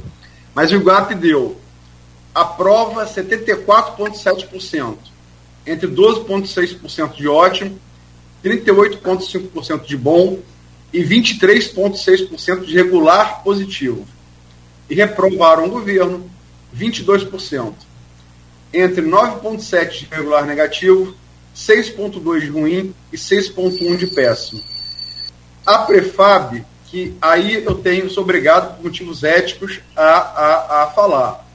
A Prefab fez umas inversões nas fatias da população, sobretudo em evangélicos 0 a 2 salários mínimos, é, que em tese é o eleitor mais, mais, garot, é, mais dos garotinhos, é, é, aumentaram essa, essa fatia no universo pesquisado em relação ao que o apontou de 2010. Então, há, há, restrição, há restrições de ordem estatística, feitas não por mim, mas porque conhece muito melhor do que eu, que é o William Passos, que é geógrafo com especialização doutoral em estatística no IBGE. Mas a Prefab deu, aprova o governo Vladimir, 77%. Não aprova, 12,8%. Não sabe, 9,3%. 0,9% não respondeu. Isso, governo, né? Então, todas, é, todas as aprovações acima de 50% e duas delas é, acima de 70%, o que é muito alta aprovação, né? A, a, qualquer governo, em qualquer instância. Agora, vamos lá. É, a partir dessa aprovação, né, é, intenção de voto na pesquisa estimulada, pesquisa que você consulta, que se apresenta o disco de candidatos, os nomes. Né, os nomes. Na GPP, Vladimir Garotinho, 50,4% de intenção de voto. Caio Viano, 18,1%. Marquinho Bassalar, 5,8%. Tiago Rangel 2,9. Candidato do PT, não coloca o nome, bota só assim, 2,6. CVC Direita Campos 2.3, nulo, nulo nenhum 9.7, não sabe 8.2. A Iguape, é, no principal cenário estimulada. Vladimir Garotinho, 55,4% de intenção de voto. Caio Viano, 8,6%. Marquinhos Bacelar, 3,1%. Thiago Rangel, 2,8%. Jefferson do IFE, e, e é, o provável candidato PT é prefeito, né, reitor do IFE, Jefferson Maria Azevedo, 1,2%. Sérgio Mendes, ex-prefeito, 0,5%. Nuli Branco, 4,3%. Não sabe, não opinou, 24,1%. Prefab Futuri, com as restrições que eu já fiz aqui, a Prefab tem que fazer por motivo de ordem ética. Né? Vladimir Garotinho, 66,8%. Caio Viana, 8,6%. Marquinhos Bacelar, 1,6%. Thiago Rangel, 0,8%. CVC Direita, Direita Campos, 0,7%. Jefferson do IF, 0,2%. Branco Nulo, 10%. Não sabe desses 10,3%. Não respondeu 1%. Em todas essas projeções, Vladimir é, concluiria a reeleição em turno único. Como é que você, enquanto político, mais até agora do que, do que como secretário de saúde médico, como político experiente que é, como é que você encara esses números de aprovação de governo e de intenção de voto, Herano? Muito bem, vamos lá. Como você bem o disse, né, a gente entrou na política, na verdade, partidária e ativa em 2008 para 2009, que foi naquela eleição, enfim. E de lá para cá a gente vem, né? Fui, na verdade, secretário de saúde, depois fui vereador, líder do governo, no qual é, atuamos durante o período todo como liderança do governo na Câmara, é, defendendo o governo, enfim, e fazer o papel do parlamento que é necessário. Então a gente conhece bem esse processo, né? É interno do parlamento, como também na política como um todo. E eu me permito aqui dizer, Luiz, que esta aprovação, a gente está falando aqui da saúde, mas eu gostaria assim de perpassar por, por, por, pelos resultados como um todo do governo, né? Como eu disse, da mesma forma que nós planejamos o governo na área da saúde, nós tínhamos um grupo de mais de 100 componentes que estavam trabalhando, imaginando, aprofundando, é, refletindo, planejando o governo que o hora está aí vigente. Então, o governo Vladimir foi um governo planejado. A gente planejou, está tudo escrito o que, que a gente iria fazer, e é o que a gente está fazendo. Quando a gente fala da aprovação do governo, e tem essas inconsistências especificamente, como foi dito aqui, da saúde, do aprova e do desaprova, no mesmo contexto, é, a reflexão é, da percepção da população para ter esse nível de aprovação de cima de 70% do governo em si, ela não perpassa só pela saúde, logicamente. A saúde é sempre muito importante porque ela trabalha com a vida das pessoas, é aquele desespero que ele sente realmente dentro da alma. Mas a gente perpassa também pela própria cidade como um todo, se nós formos olhar a cidade hoje, compará-la com dois anos e meio atrás, é outra cidade. A gente tem hoje, nas áreas estruturantes da nossa cidade, quer seja da área de obras, por exemplo, a, a, o Campos virou um canteiro de obras. Campos, é, hoje, a gente tem a cidade praticamente nossa toda nesse quadrilátero mais central, toda ela asfaltada com asfalto novo. Né? São os bairros legais para se ter uma ideia, né, a gente tem vários bairros legais, a gente tem, eu diria aqui, né, a gente tem até alguns relatórios aqui, só para ter uma ideia dos investimentos que foram aplicados em obras nesse período desses dois anos e meio, remonta a mais de 700 milhões de reais. Isso é movimento interno, porque quando a gente fala é, da aprovação da cidade, da aprovação de governo, a percepção da população é quando a população se sente mais segura. Hoje, Campos é colocada como a quarta cidade com maior segurança do estado do Rio de Janeiro.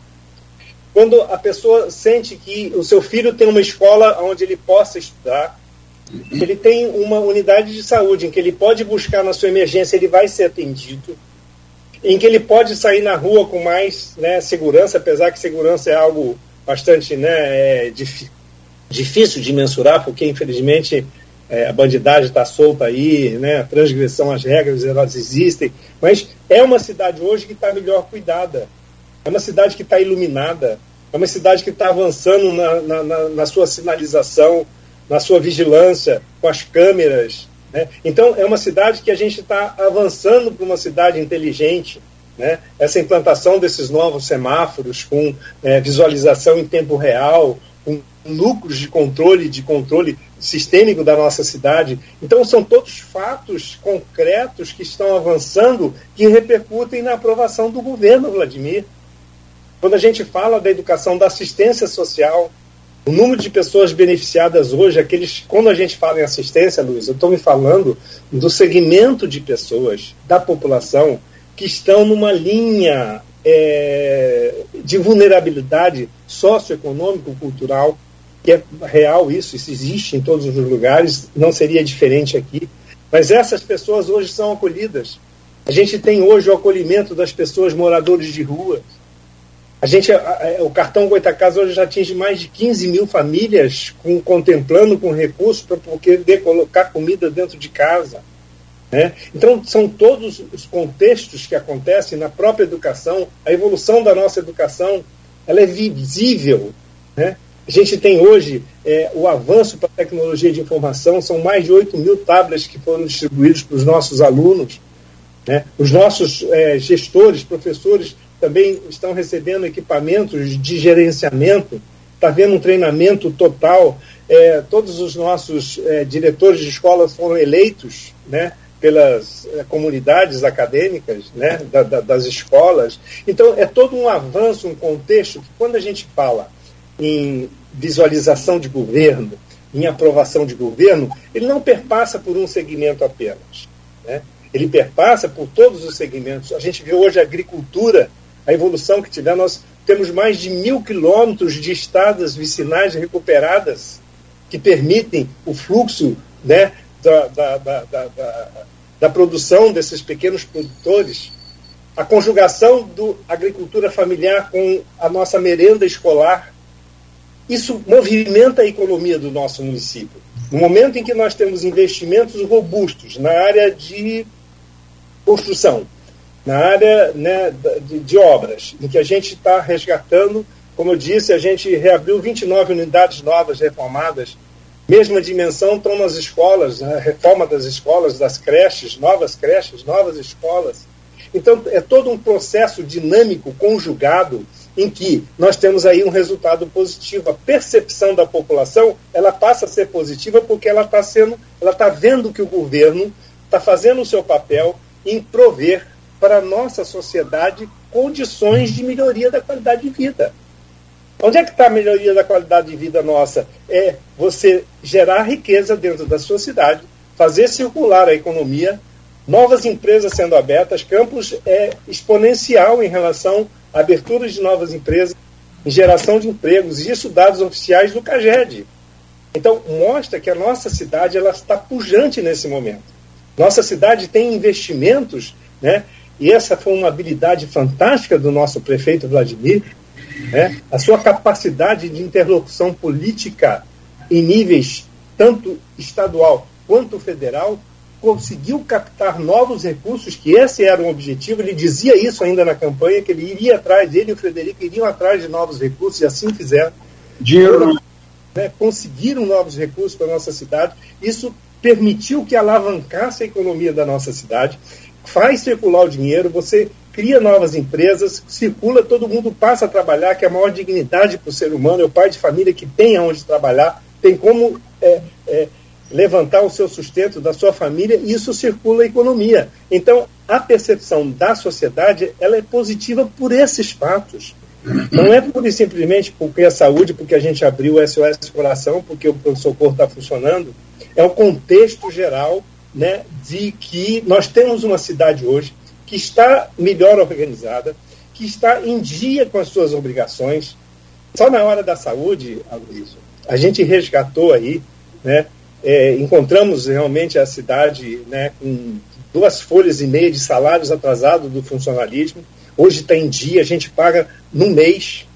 Isso, isso para nossa é, massa trabalhadora, isso é fantástico. Né? A garantia de que ele está recebendo, a gente regularizou uma série de problemas estruturantes em relação a férias, é, férias vencidas, decisão, é, A gente avançou muito e isso gratifica as pessoas. As pessoas se sentem gratificadas com isso, esse cuidado, esse olhar. Né? Então, quando a gente fala da aprovação de governo, eu queria perpassar exatamente por esses segmentos, principalmente nesses grandes eixos da assistência social, o eixo da educação, o eixo das obras, né? que, que realmente são eixos, e da agricultura também, com aquisição de novos maquinários, contemplando os pequenos produtores com máquinas para que pudessem trabalhar melhor. E essa conjugação da agricultura familiar com o, a utilização da produção para o uso do, da nossa rede de educação, isso é fantástico. Né? A merenda escolar é trabalhada muito em cima da questão da agricultura familiar. Então você faz circular a economia de forma que você gera riqueza para as pessoas e, com isso, melhora a qualidade de vida das pessoas, que é o, nossa, o nosso objetivo maior enquanto atores públicos. Né? O que, que a gente pretende atuando publicamente? É melhorar a vida das pessoas, é melhorar a vida da comunidade, é acolhê-las, cuidar delas. Né? Esse é o intuito do governo. Então, eu passando por essas, desses principais eixos, eu diria, eh, a gente pode efetivamente, Luísio, consolidar de que esta aprovação ela é real e tem fatos concretos para sê-lo.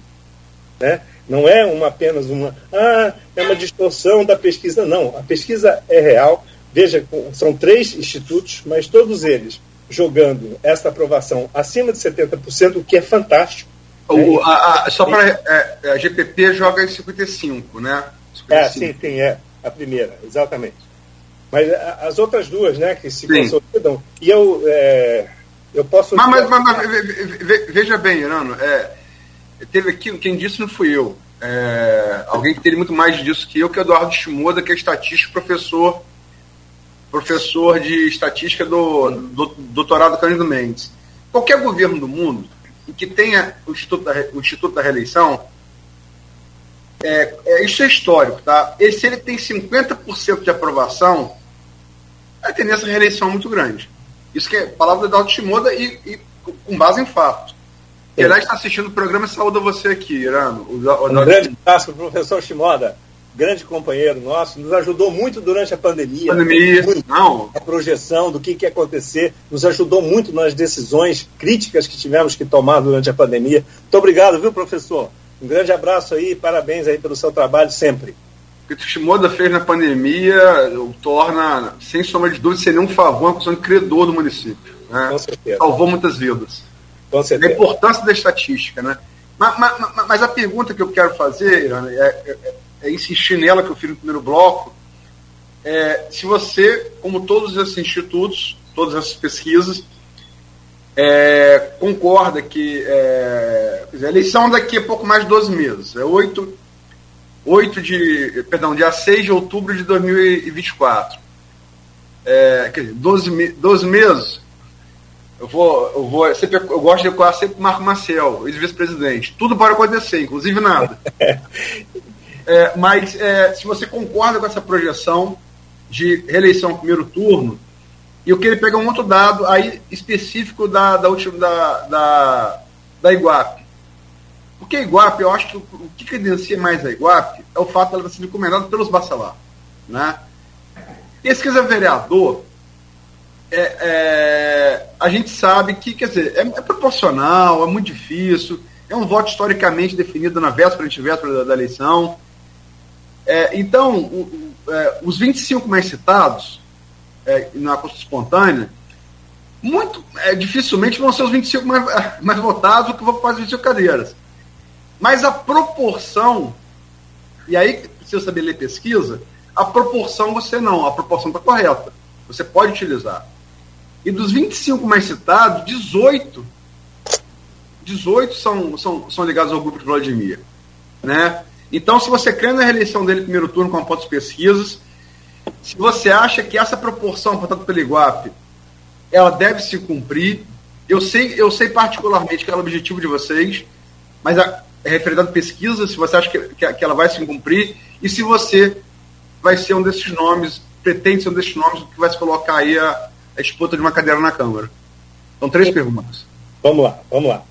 É, é, pelo, pelos acontecimentos, pelos fatos, pela evolução do governo, pelas ações que estamos desenvolvendo, como eu disse, em todas as áreas, não vou aqui me ater à saúde, mas a cada dia que passa, Luiz e os ouvintes, é, o governo se consolida mais como um governo que é realmente voltado para a nossa população.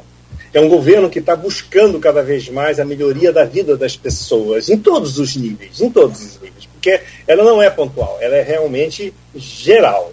Né? Ela pega desde lá do nascimento até a complicação da doença, vamos dizer, lá na ponta. E assim o é na educação, é assim o é na, na obra, na assistência e na agricultura, enfim, todos os segmentos outros que é, perpassam aí pela gestão da, da, da, da cidade como um todo. Consolidando cada vez mais esses avanços, e eu posso agora voltar um pouquinho à saúde para dizer que a gente está avançando muito e vamos avançar muito mais deste período ainda que antecede as eleições. Então, eu tenho absoluta certeza, Luiz, que vamos consolidar um governo como um governo eficiente, um governo que trouxe resultados para a população. Consequentemente, esta aprovação, eu afirmo para ti, se nenhuma catástrofe acontecer, como nova pandemia, novas situações, eu tenho absoluta certeza que nós vamos consolidar cada vez mais este posicionamento de aprovação da população em relação ao governo municipal. Então, o governo Vladimir Frederico, com toda a sua equipe, eu tenho absoluta certeza que vamos consolidar de forma contundente, eu diria, assertiva mesmo, com absoluta certeza, porque nós só estamos evoluindo. Amigo. O início foi muito mais difícil, porque não tínhamos recursos, não tínhamos estrutura, estava tudo dilapidado, e aí foi havendo uma reconstrução do processo. E essa reconstrução perpassa realmente por todos os segmentos, e todos os segmentos hoje estão muito melhor organizados, todos os segmentos estão efetivamente apresentando serviços à nossa população, e com isso a população fica satisfeita e aprova o governo. A partir do momento que nós temos a aprovação do governo como um todo, e aí vamos entrar aqui no parlamento, vamos entrar aqui nos nossos. Mas, desculpe, desculpe Irano, você. É, a perspectiva apontada pelas três pesquisas de reeleição no primeiro turno, você acha que ela hoje se cumpriria? Tenho absoluta certeza que sim. Como eu disse, acho que na linha do tempo de futuro próximo agora, cada vez mais estaremos consolidando mais as nossas ações.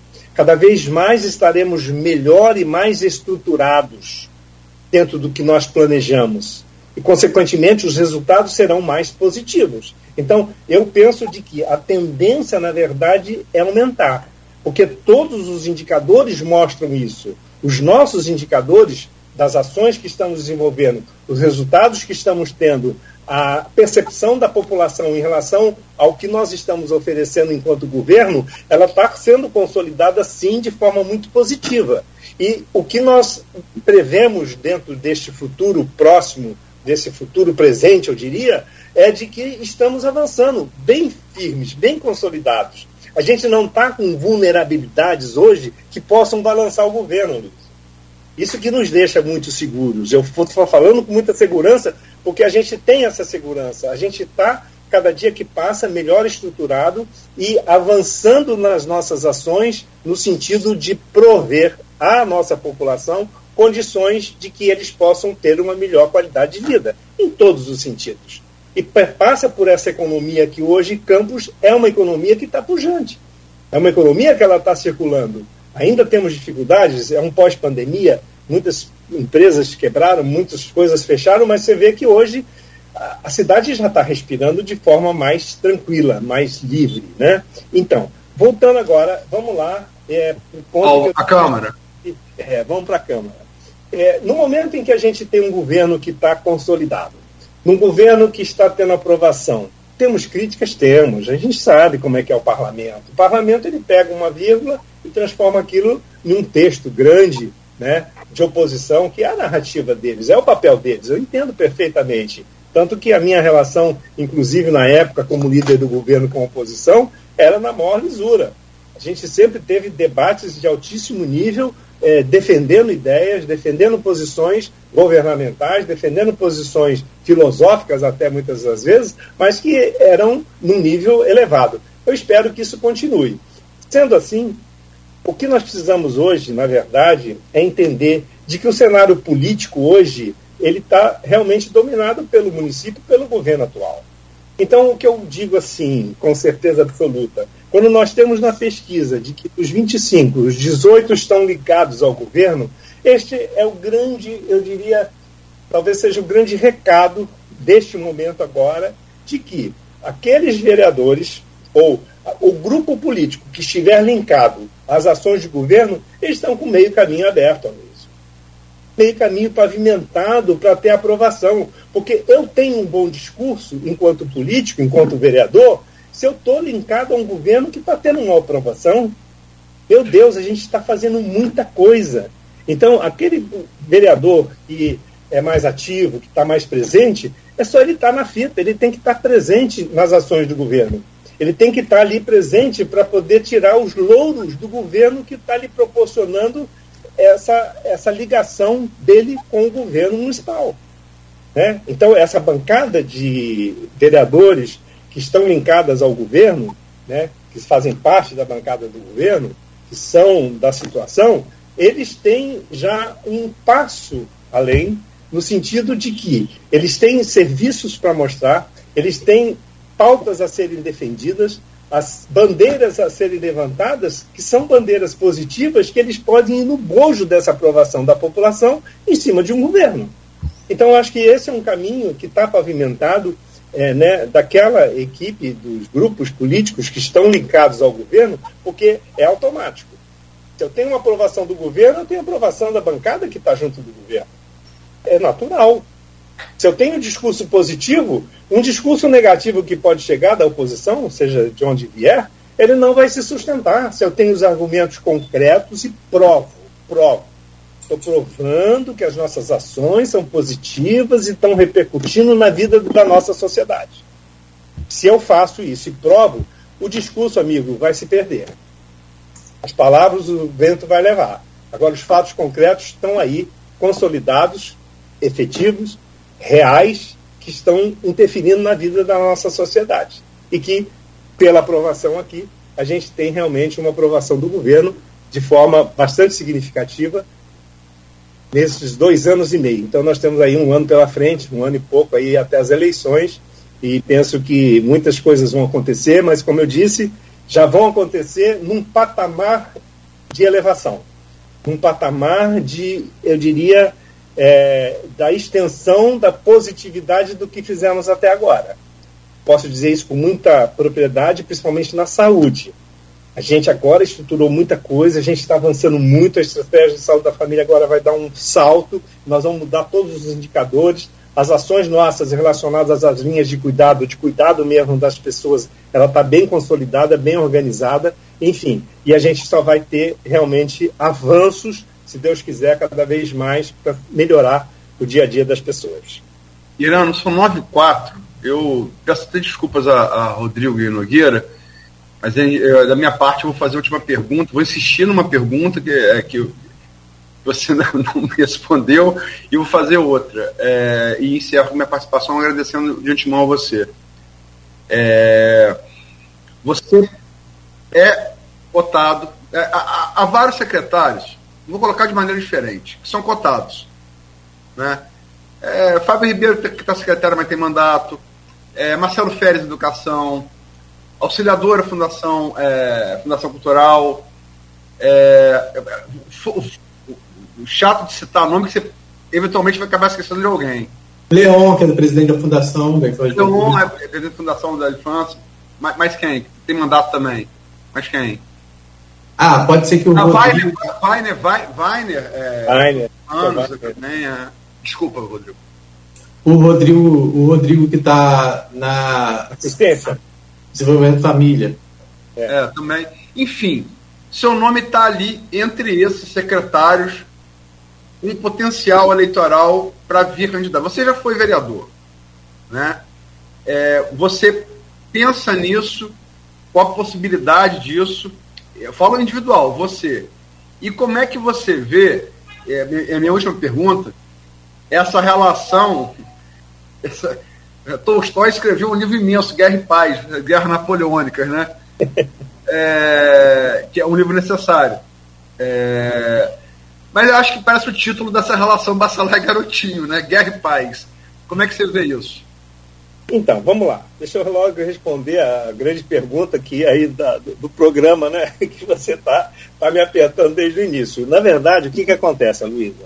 É, eu faço parte desse grupo político desde 2008, né? Na verdade. Então, eu sou muito também seguidor das diretrizes do grupo político. Né? Hoje a gente tem essa nova liderança, que eu digo que é nova, porque é, ela surgiu no bojo da história e se consolidou por ser uma grande liderança, que é o nosso prefeito Vladimir. Né? E eu digo assim, é, apesar de toda essa passagem já pela Câmara, secretarias, eu sou muito do executivo, eu sou muito da decisão, eu gosto de fazer e realizar, e, enfim. E o parlamento é mais no sentido da discussão, da, né, de, de aprovações, de, de reprovações. Então, me encanta muito a ação executiva do processo. Né? Enquanto secretário, a gente realiza realmente eu fico feliz quando tomamos uma decisão em que, numa decisão nossa, é, a gente atinge e beneficia milhares e milhares de pessoas. Né? Os benefícios que nós podemos proporcionar enquanto na execução das ações de saúde, principalmente, elas são coletivas, elas são potencializadas, elas são em escala. No momento que a gente implementou a vacina lá atrás, Prevenar, implementamos HPV, isso na linha do tempo né, é, é um benefício eterno, perene, né, e que a gente beneficia milhares e milhares de pessoas. Quando a gente implementa um SOS Coração, em que a gente está salvando, já salvamos mais de 120 vidas em seis meses de infartados, isso, isso, isso é fantástico. Né? Então, esse poder está na execução. Tá? Enquanto você é secretário, você pode realmente fazer. Mas, enfim, em termos políticos, né, a gente está sempre à disposição. Né? é, eu sempre fui um seguidor das diretrizes políticas, da necessidade do grupo. Se houver, num determinado momento, uma necessidade imperativa e também Paulo Irano estiver bem de saúde para poder enfrentar né, essa, esses novos desafios, a gente está aí. Eu sou, na verdade, é, faço parte de um grupo em que eu tenho que estar é, disponível né, é, para poder atuar naquilo que for necessário. Eu conversei muito com o secretário Luizinho agora, né, um grande amigo nosso, secretário estadual, que deixa a Secretaria Estadual de Saúde, né, que estava fazendo, estava fazendo um trabalho magnífico para o Estado como um todo, inovador, ele tinha uma visão perfeita do processo e nos ajudou muito né, a Campos especificamente, a nossa região, e de repente ele, pô, Paulo, eu perguntei, mas Luizinho, é verdade mesmo, você vai acabar indo? Ele falou, rapaz, eu não sei nem para onde eu vou mais, estão me levando para onde é necessário ir. E, enfim, volta ele para a Câmara Federal, vai ser líder do partido, né, do PP na Câmara, vai ocupar realmente um posto em que um patamar acima, que vai com certeza é, nos ajudar, inclusive. Né? Então, na política tem muito disso, Né? É, é o movimento necessário daquele momento necessário. Da mesma forma que eu fui, em alguns momentos, elencado para que eu fosse vice-prefeito, para que eu viesse na disputa da prefeitura em momentos anteriores e derrubar essa pauta por várias razões, enfim, são essas contingências políticas que aí implicam nas lideranças, na época do comando total do Garotinho, né? do nosso governador, ex-governador Garotinho, e aí entra né, nesse contexto, como você fala aí, é, dessas brigas, né, desses confrontos históricos entre famílias, entre nomes, mas eu penso que este momento que hoje se cataloga como pacificação, eu quero aqui enaltecer, enaltecer o, eu diria, o altruísmo do nosso prefeito Vladimir e também dos irmãos Bacelar, no sentido de tentar pacificar essa guerra que estava se iniciando. E toda guerra, ela acaba que traz repercussões, traz resultados negativos para todos. Guerra nenhuma é boa para ninguém. Essa que é a verdade. Então, a política é a arte da conversa, é a arte do encontro de interesses E isso é que é preciso ser cultivado cada vez mais. Vamos falar, vamos conversar, vamos encontrar as soluções. Este é o caminho para todos nós. Eu tenho absoluta certeza que todos os políticos, enquanto na política, eles têm esse objetivo. Talvez não encontrem o caminho adequado para chegar a essa conclusão. Mas a conclusão maior na política é o encontro de interesses para que a gente possa obter de forma sinérgica um resultado positivo para quem? Para a população, não é para o político. Não é individualismo dele. Político que pensar da forma coletiva, que ele está trabalhando para o público, ele está trabalhando para a nossa sociedade, ele vai ter uma percepção diferente, uma atuação diferente, um comportamento diferente, consequentemente, o resultado vai ser positivo para a nossa população. Então, é isso que eu penso da política, é isso que eu penso né, dessas, desses desafios necessários, né, e eu coloco realmente, Luiz, o meu foco hoje é avançar cada vez mais, cada vez mais em tudo aquilo que a gente planejou, tudo aquilo que a gente imaginou, sonhou e estamos realizando. Isso que me deixa muito feliz de poder estar participando desse governo, né? o nosso prefeito Vladimir, tanto quanto o nosso vice-prefeito Frederico Paz, nos dá todo o apoio necessário para que a gente possa é, avançar nessas ações. E com o objetivo único: cuidar das pessoas, cuidar da nossa sociedade, melhorar a vida da nossa sociedade, principalmente daqueles que mais precisam do poder público. Quando falamos da saúde, o SUS é o grande esteio da assistência. A gente fala, ah, tem um. É, tem um plano de saúde, 10%, 15% no máximo da população tem plano de saúde, gente. 90% está por conta do Sistema Único de Saúde, que está sob nossa responsabilidade, e nós temos que fazer com maestria o melhor que pudermos para que a gente possa efetivamente cuidar da nossa população. Acho que esse é, talvez assim, eu espero ter respondido, apesar de pouco evasivo, não digo a você se seria ou não candidato, até porque o tempo é que vai dizer e as condições é que vão dizer, Luiz. Mas se para o grupo político for importante, a gente com certeza vai estar junto nesse movimento, construindo pontes, enfim, encontrando caminhos para que a gente possa cada vez mais consolidar este governo vigente e, logicamente, para o futuro aí, que a gente possa continuar fazendo esse trabalho, ele é progressivo, ele é promissor, alvissareiro e que com certeza traz benefícios efetivos para a nossa população. Então, aí os resultados da pesquisa. Perfeito. Doutor, é, Cláudio, só para finalizar e já me despedir também, é, o senhor falou muito do doutor Luizinho. O Vladimir já garantiu a ida dele para o PP. O senhor hoje está em que partido? Pretende para o PP também? Muito provavelmente. Estamos só dando aí as, essas diretrizes macro aí da política. Boa, boa, Rodrigo, boa.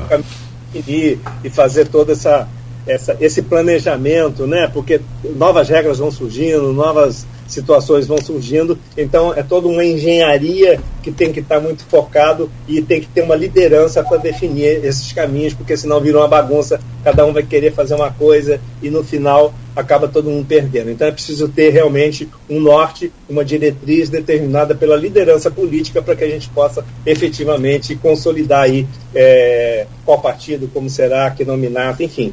Vamos lá. Perfeito, é vamos isso. lá.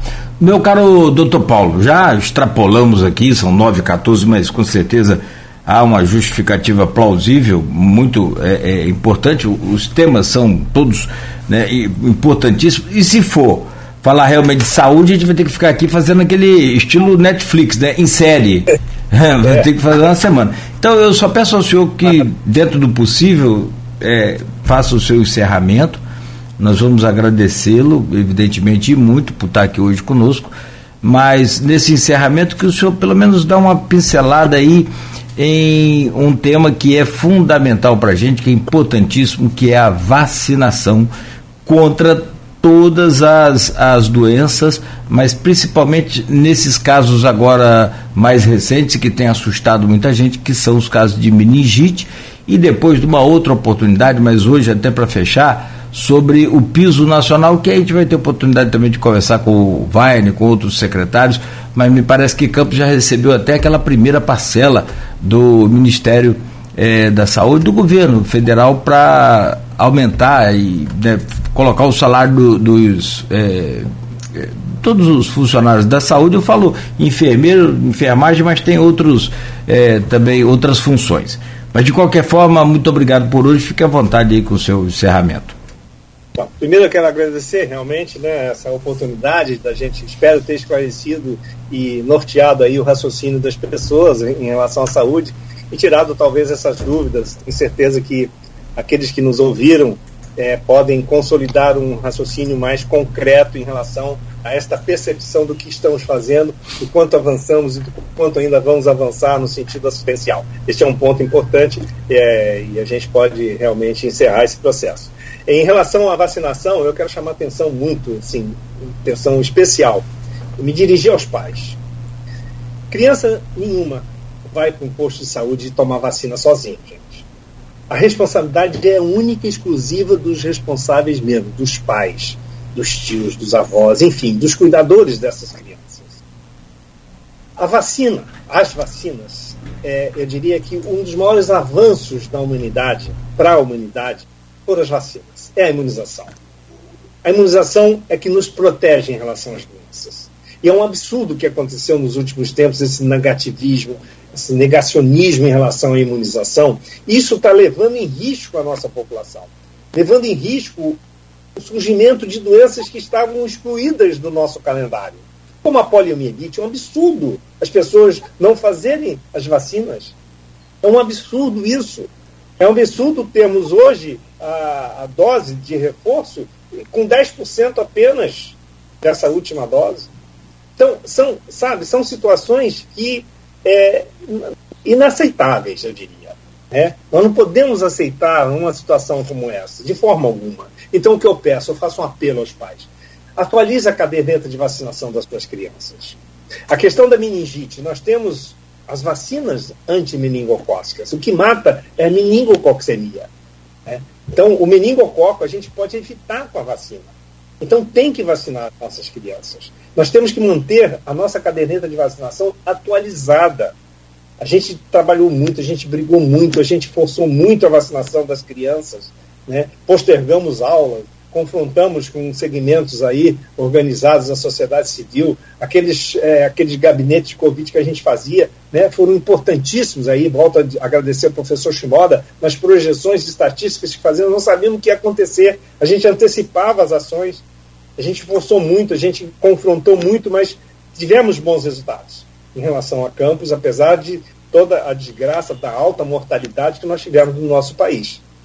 Absurdo que morreu de gente por conta de inconsistências, controvérsias, condutas erradas, postergação da vacinação, vários fatores. Mas o que a gente precisa acreditar na vacina, voltar a acreditar na vacina.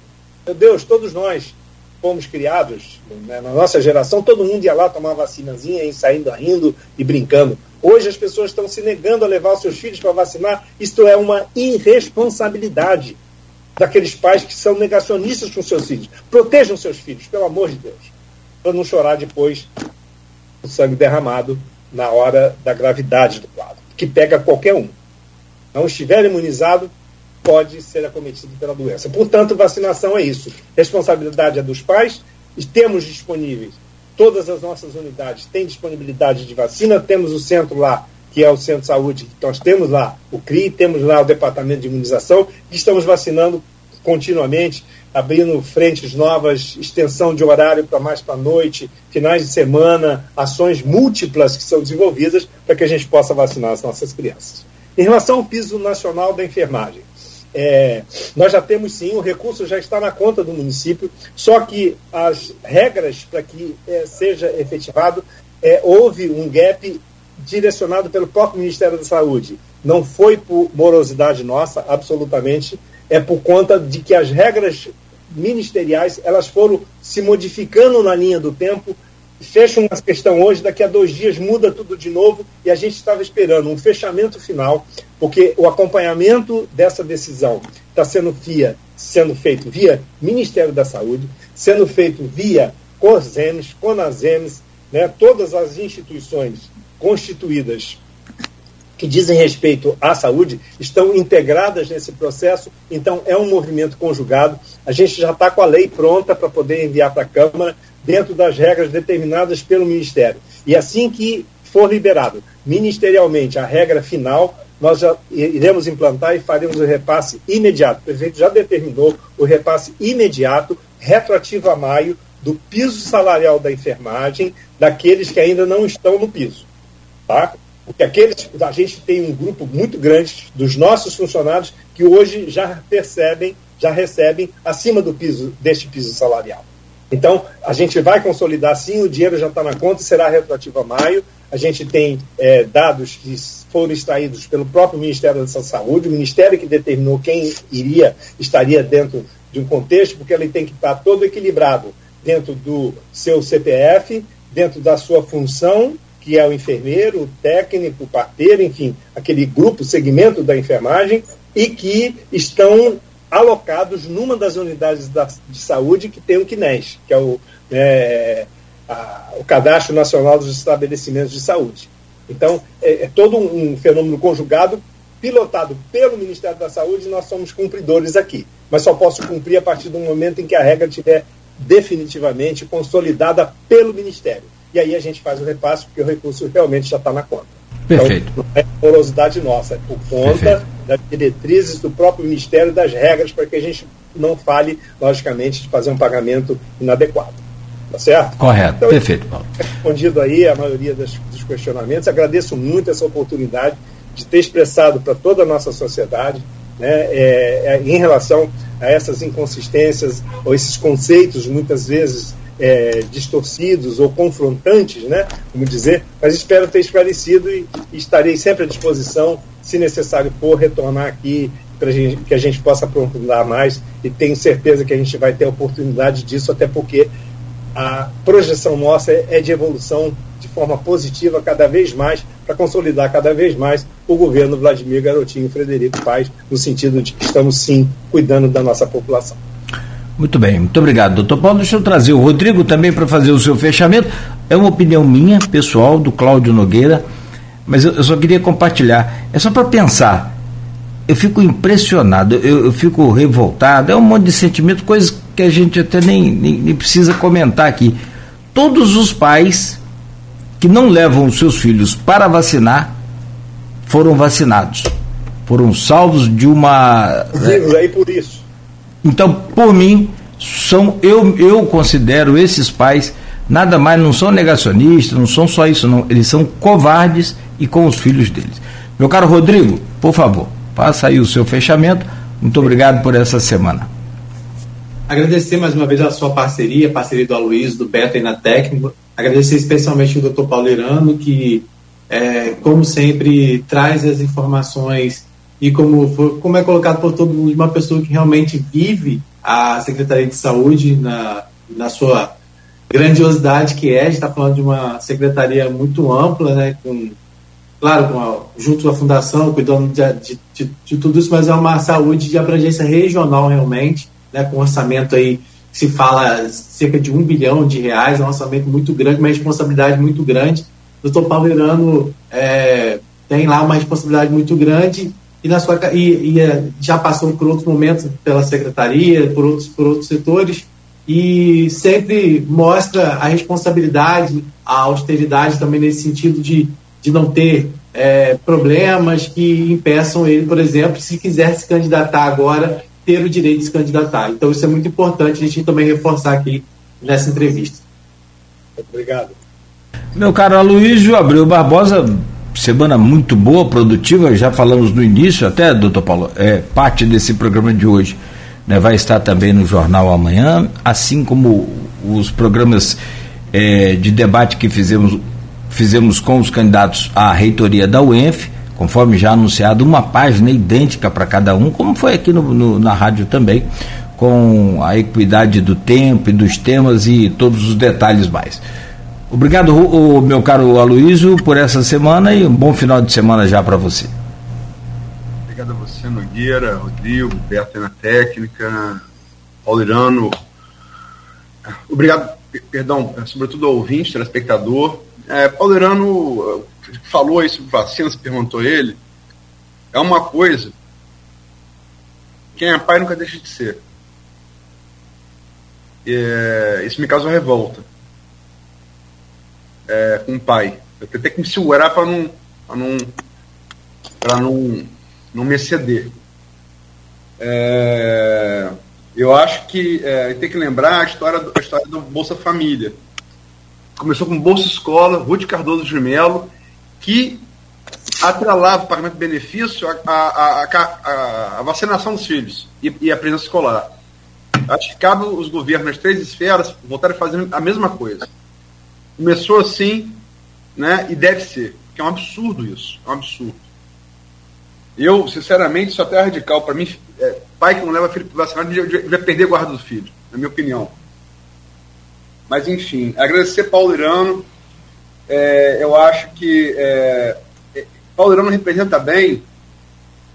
Logicamente você tem, quer dizer, a, a, guerra da Ucrânia, o preço do petróleo você levou, né? É, isso é questão de fortuna, né? Isso é questão de sorte. Não, não sorte com uma guerra, toda guerra é azar, mas as consequências econômicas daquilo.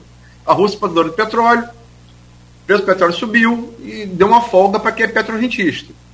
Mas tem também a questão do dinheiro novo. Mas eu acho que Paulo representa bem, dentre as várias diferenças circunstanciais que, que é, houve entre os dois últimos governos, o atual e o anterior, sem fazer nenhum juízo de valor, mas Paulo representa bem é, o que é, Vlad, o Vladimir apresenta e talvez tenha carecido de Rafael, experiência. Isso é muito importante. É importante o vigor da juventude, sim, mas é importante a experiência também. É importante o cachorro que corre até da caça, aquele cachorro que só levanta a cabeça e aponta onde, onde, onde está a caça. Os dois são muito importantes. Né? Nenhum é mais importante que o outro. O equilíbrio é o, é o, é o, é o fundamental. E finalizar, quer dizer, é uma questão pessoal. O Alerano foi muito amigo do meu pai. E ser amigo do meu pai e do meu filho, em termos pessoais, é melhor que ser meu amigo acima. Obrigado, Paulo. Eu que agradeço pelas palavras carinhosas. Sabe, carinho enorme, né? Pelo seu pai. Fico feliz de ouvir. Forte abraço a todos aí. Muito obrigado pela oportunidade. Valeu. Forte abraço. Valeu. Valeu. Bom, fechamos assim então o Folha no Ar de hoje com o doutor Paulo Irano, nosso convidado, tendo na bancada o Rodrigo Gonçalves e o Luiz Abreu Barbosa. O Jornal Folha da Manhã estará bem cedo amanhã nas bancas e nas casas de todos os assinantes. E para você, ouvinte, seguidor da Folha FM, continue ligado. O Folha no Ar retorna na segunda-feira no oferecimento de Coagro, Proteus, Unimed Campos, Laboratório Plínio Bacelar e Vacina Plínio Bacelar.